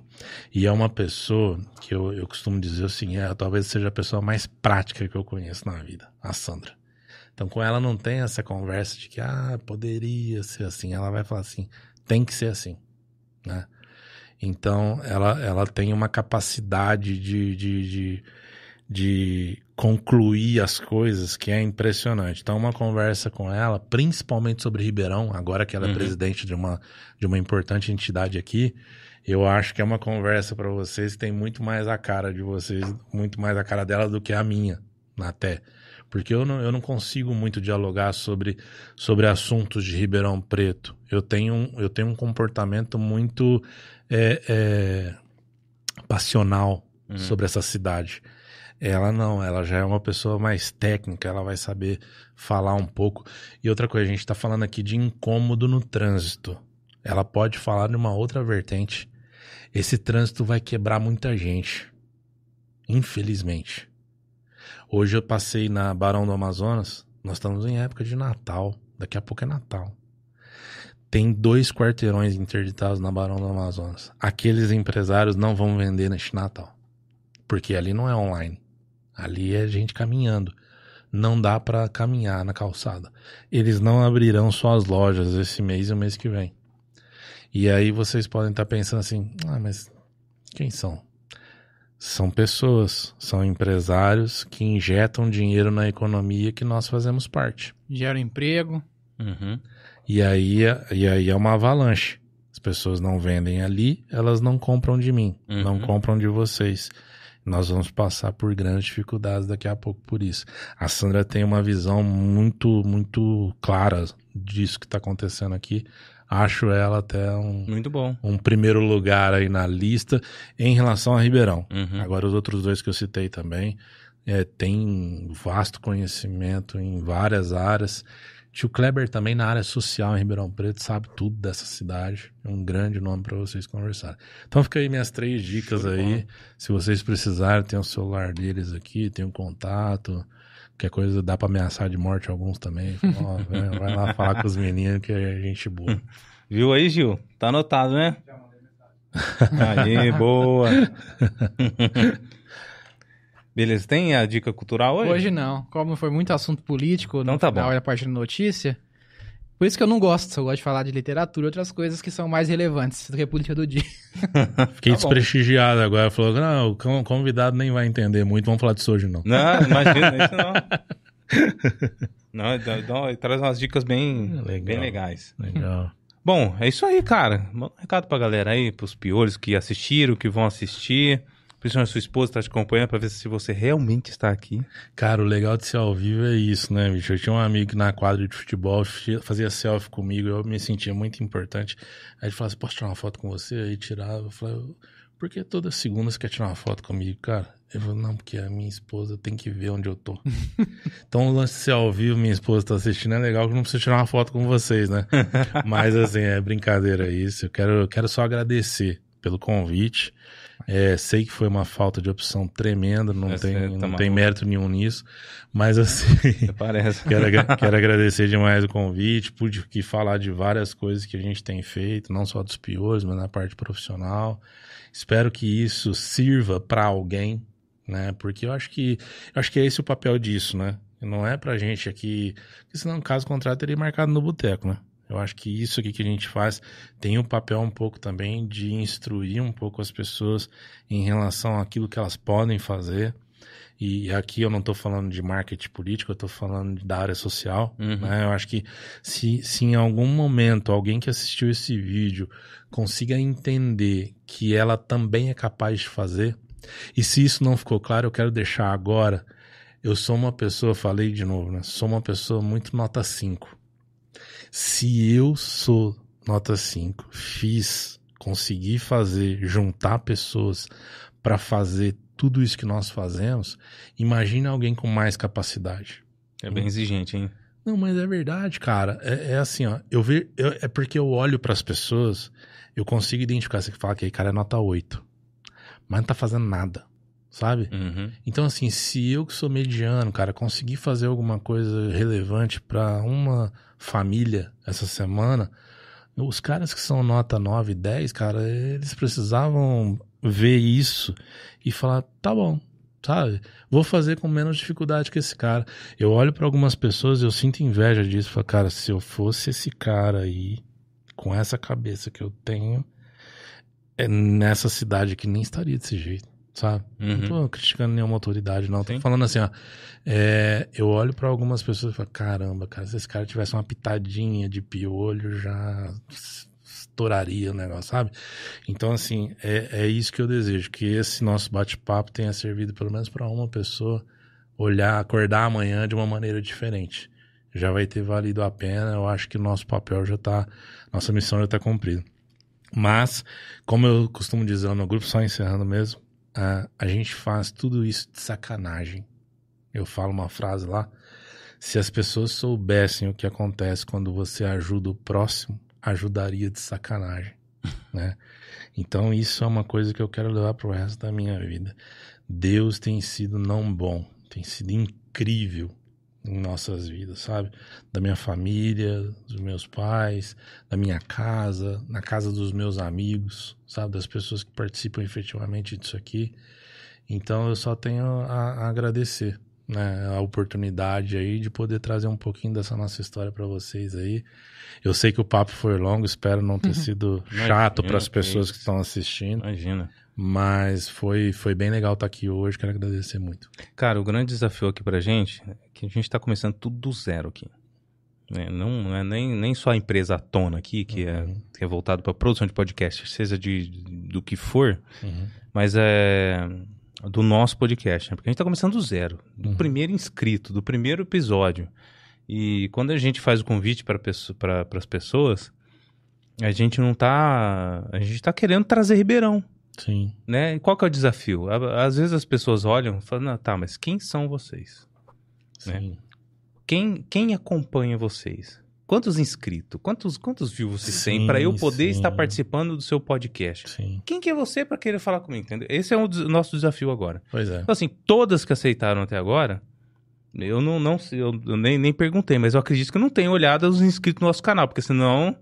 Mas, Peraí, mas vocês estão falando pra quem? Entendeu? Então aqui a gente tá numa construção. Sim. Numa construção. Sim. E eu, eu, eu é que agradeço você ter vindo aqui. Tô, agradeço todos que vieram aqui, né, que contribuíram, ensinaram alguma coisa para as pessoas. Né? Porque não, não faria sentido né? a gente estar sentado aqui e as pessoas estão vendo a gente não aprender nada. né? É, seria muito incômodo, né, pra todos nós aqui se não agregássemos nada na vida Sim. de ninguém, né? E é o que eu não acho quero. Eu não quero de maneira alguma. Eu não quero nem, nem, nem podcast aqui dentro da tona. Eu não quero nem podcast é, arruaceiro para fazer número Uhum. com, com porcaria, com, com de- jogando merda na internet. Eu não quero isso, né? Eu quero É. pessoas que realmente levam, é, que, que, que ajudem a construir uma sociedade de verdade e pessoas de, de verdade. É, nós temos uma definição no Rotary que fala muito disso aqui que você está falando agora. Nós somos pessoas que nos reunimos semanalmente para discutir a sociedade e entrar em ação. Isso aqui é discutir a sociedade. Uhum. Se vocês concluírem isso com ação, cara, aí vocês, sabe, não tô, tô aqui dando uma dica só, mas se o dia seguinte, sem ser gravado, ocorrer alguma coisa, vai Uhum. ser vai ser o ápice do, do que precisa ser feito, sabe? Bom. Não que o Rotary seja um exemplo Uhum. para a humanidade, mas o que nós somos, somos isso. Nós discutimos a sociedade e entramos em ação, sabe? E isso aqui é 70%. A ação é importantíssima, Uhum. mas ela não representa tudo também. Então eu desejo a vocês muito sucesso. Eu não, não olhei número de inscritos, não vou olhar também. Eu acho que isso é irrelevante perto do que nós estamos fazendo. Né? Eu acho que se, se duas pessoas assistiram hoje, tenho certeza que foi muito mais que isso, mas se duas pessoas assistiram e nós conseguimos tocar essas pessoas com tudo que nós dissemos aqui, já já é o suficiente para começar a mudar aí o cenário de muita coisa. Isso aí. E se tiver alguém ouvindo aqui e falar, poxa, eu queria estar participando do podcast, manda uma mensagem no nosso WhatsApp, tá? Que, que o Gil vai entrar em contato e a gente vai conversar contigo e vai trazer você aqui também. Tá bom? Precisa ser uma, uma pessoa, pessoa do calibre do. Não se, não, não, não, não se meça pelo, Até mesmo porque. Até pelo po- Matheus, não. você podia falar do cachê, inclusive. Não tem, um- tem um cachê, não tem, Gil? Ah, cara, ah, cara, O Gil tá rindo do quê? o cachê do, do, do Matheus tá duas águas em lata. Ó, eu quero deixar bem claro agora que isso aqui são águas, né, cara? É água? Primeira vez que eu tomo água em lata. Cadê? Dá pra, Parabéns. dá pra ver bem naquela câmera ali, ó? Se eu É colocar água. perto do meu rosto. É Não. Vamos mostrar de fato. Fecha só em mim, vamos ver se, se, Pre- se melhora. Primeira vez que eu tomo água em lata. Ah, cara. não vai ficar bom porque tá parecendo esse cara bonito. Não, mas- ó, vai ofuscar. É, ficou bom. Tampou, tampou bem, ficou bom. cara, brigadão mesmo. Gente, obrigado a vocês. Obrigado. Fecha aí. É isso aí, pessoal. Se inscrevam no nosso canal. Obrigado por participarem, por estarem com a gente em mais essa live. Agradeço novamente aí o Matheus por participar. Tamo junto. É, e se inscreva também no canal de cortes, viu, gente? É, a gente tem falado pouco sobre ele, mas o canal está ativo, tá? É Cortes do Café Amargo lá no YouTube. E nós estamos postando toda semana cortes, praticamente do episódio inteiro, tá? Picotado certinho ali, com título. Pra quem prefere ver alguns trechos, né? E não acompanha a live inteira, facilita ali, né? Tu que é tá- preguiçoso, quer ver só uma partinha da. Ah, gostei daquele cara, eu quero ver sobre tal assunto. Você vai ver lá a descrição, você vai assistir só aquilo. Para preguiçoso. Vai Ou lá. até mesmo buscar algum trecho, né? Pra relembrar alguma Brincadeira, viu, coisa, gente? né? Manda os links do nosso papo aqui que eu vou postar lá nos piores também. Tem uma Obrigado. Boa. Vou dar sim. E tá tudo separado por playlist, tá bem organizado. Ó. Vão lá que vocês vão gostar. E também sigam o nosso Instagram, Facebook. No Instagram a gente tem postado alguns reels com trechos também aqui da conversa, de 40 segundos, 50 segundos, tá bem legal também. E acompanhe, continuem acompanhando o nosso trabalho aqui. Abraço, Deus abençoe vocês. Até semana que vem. Até semana que vem.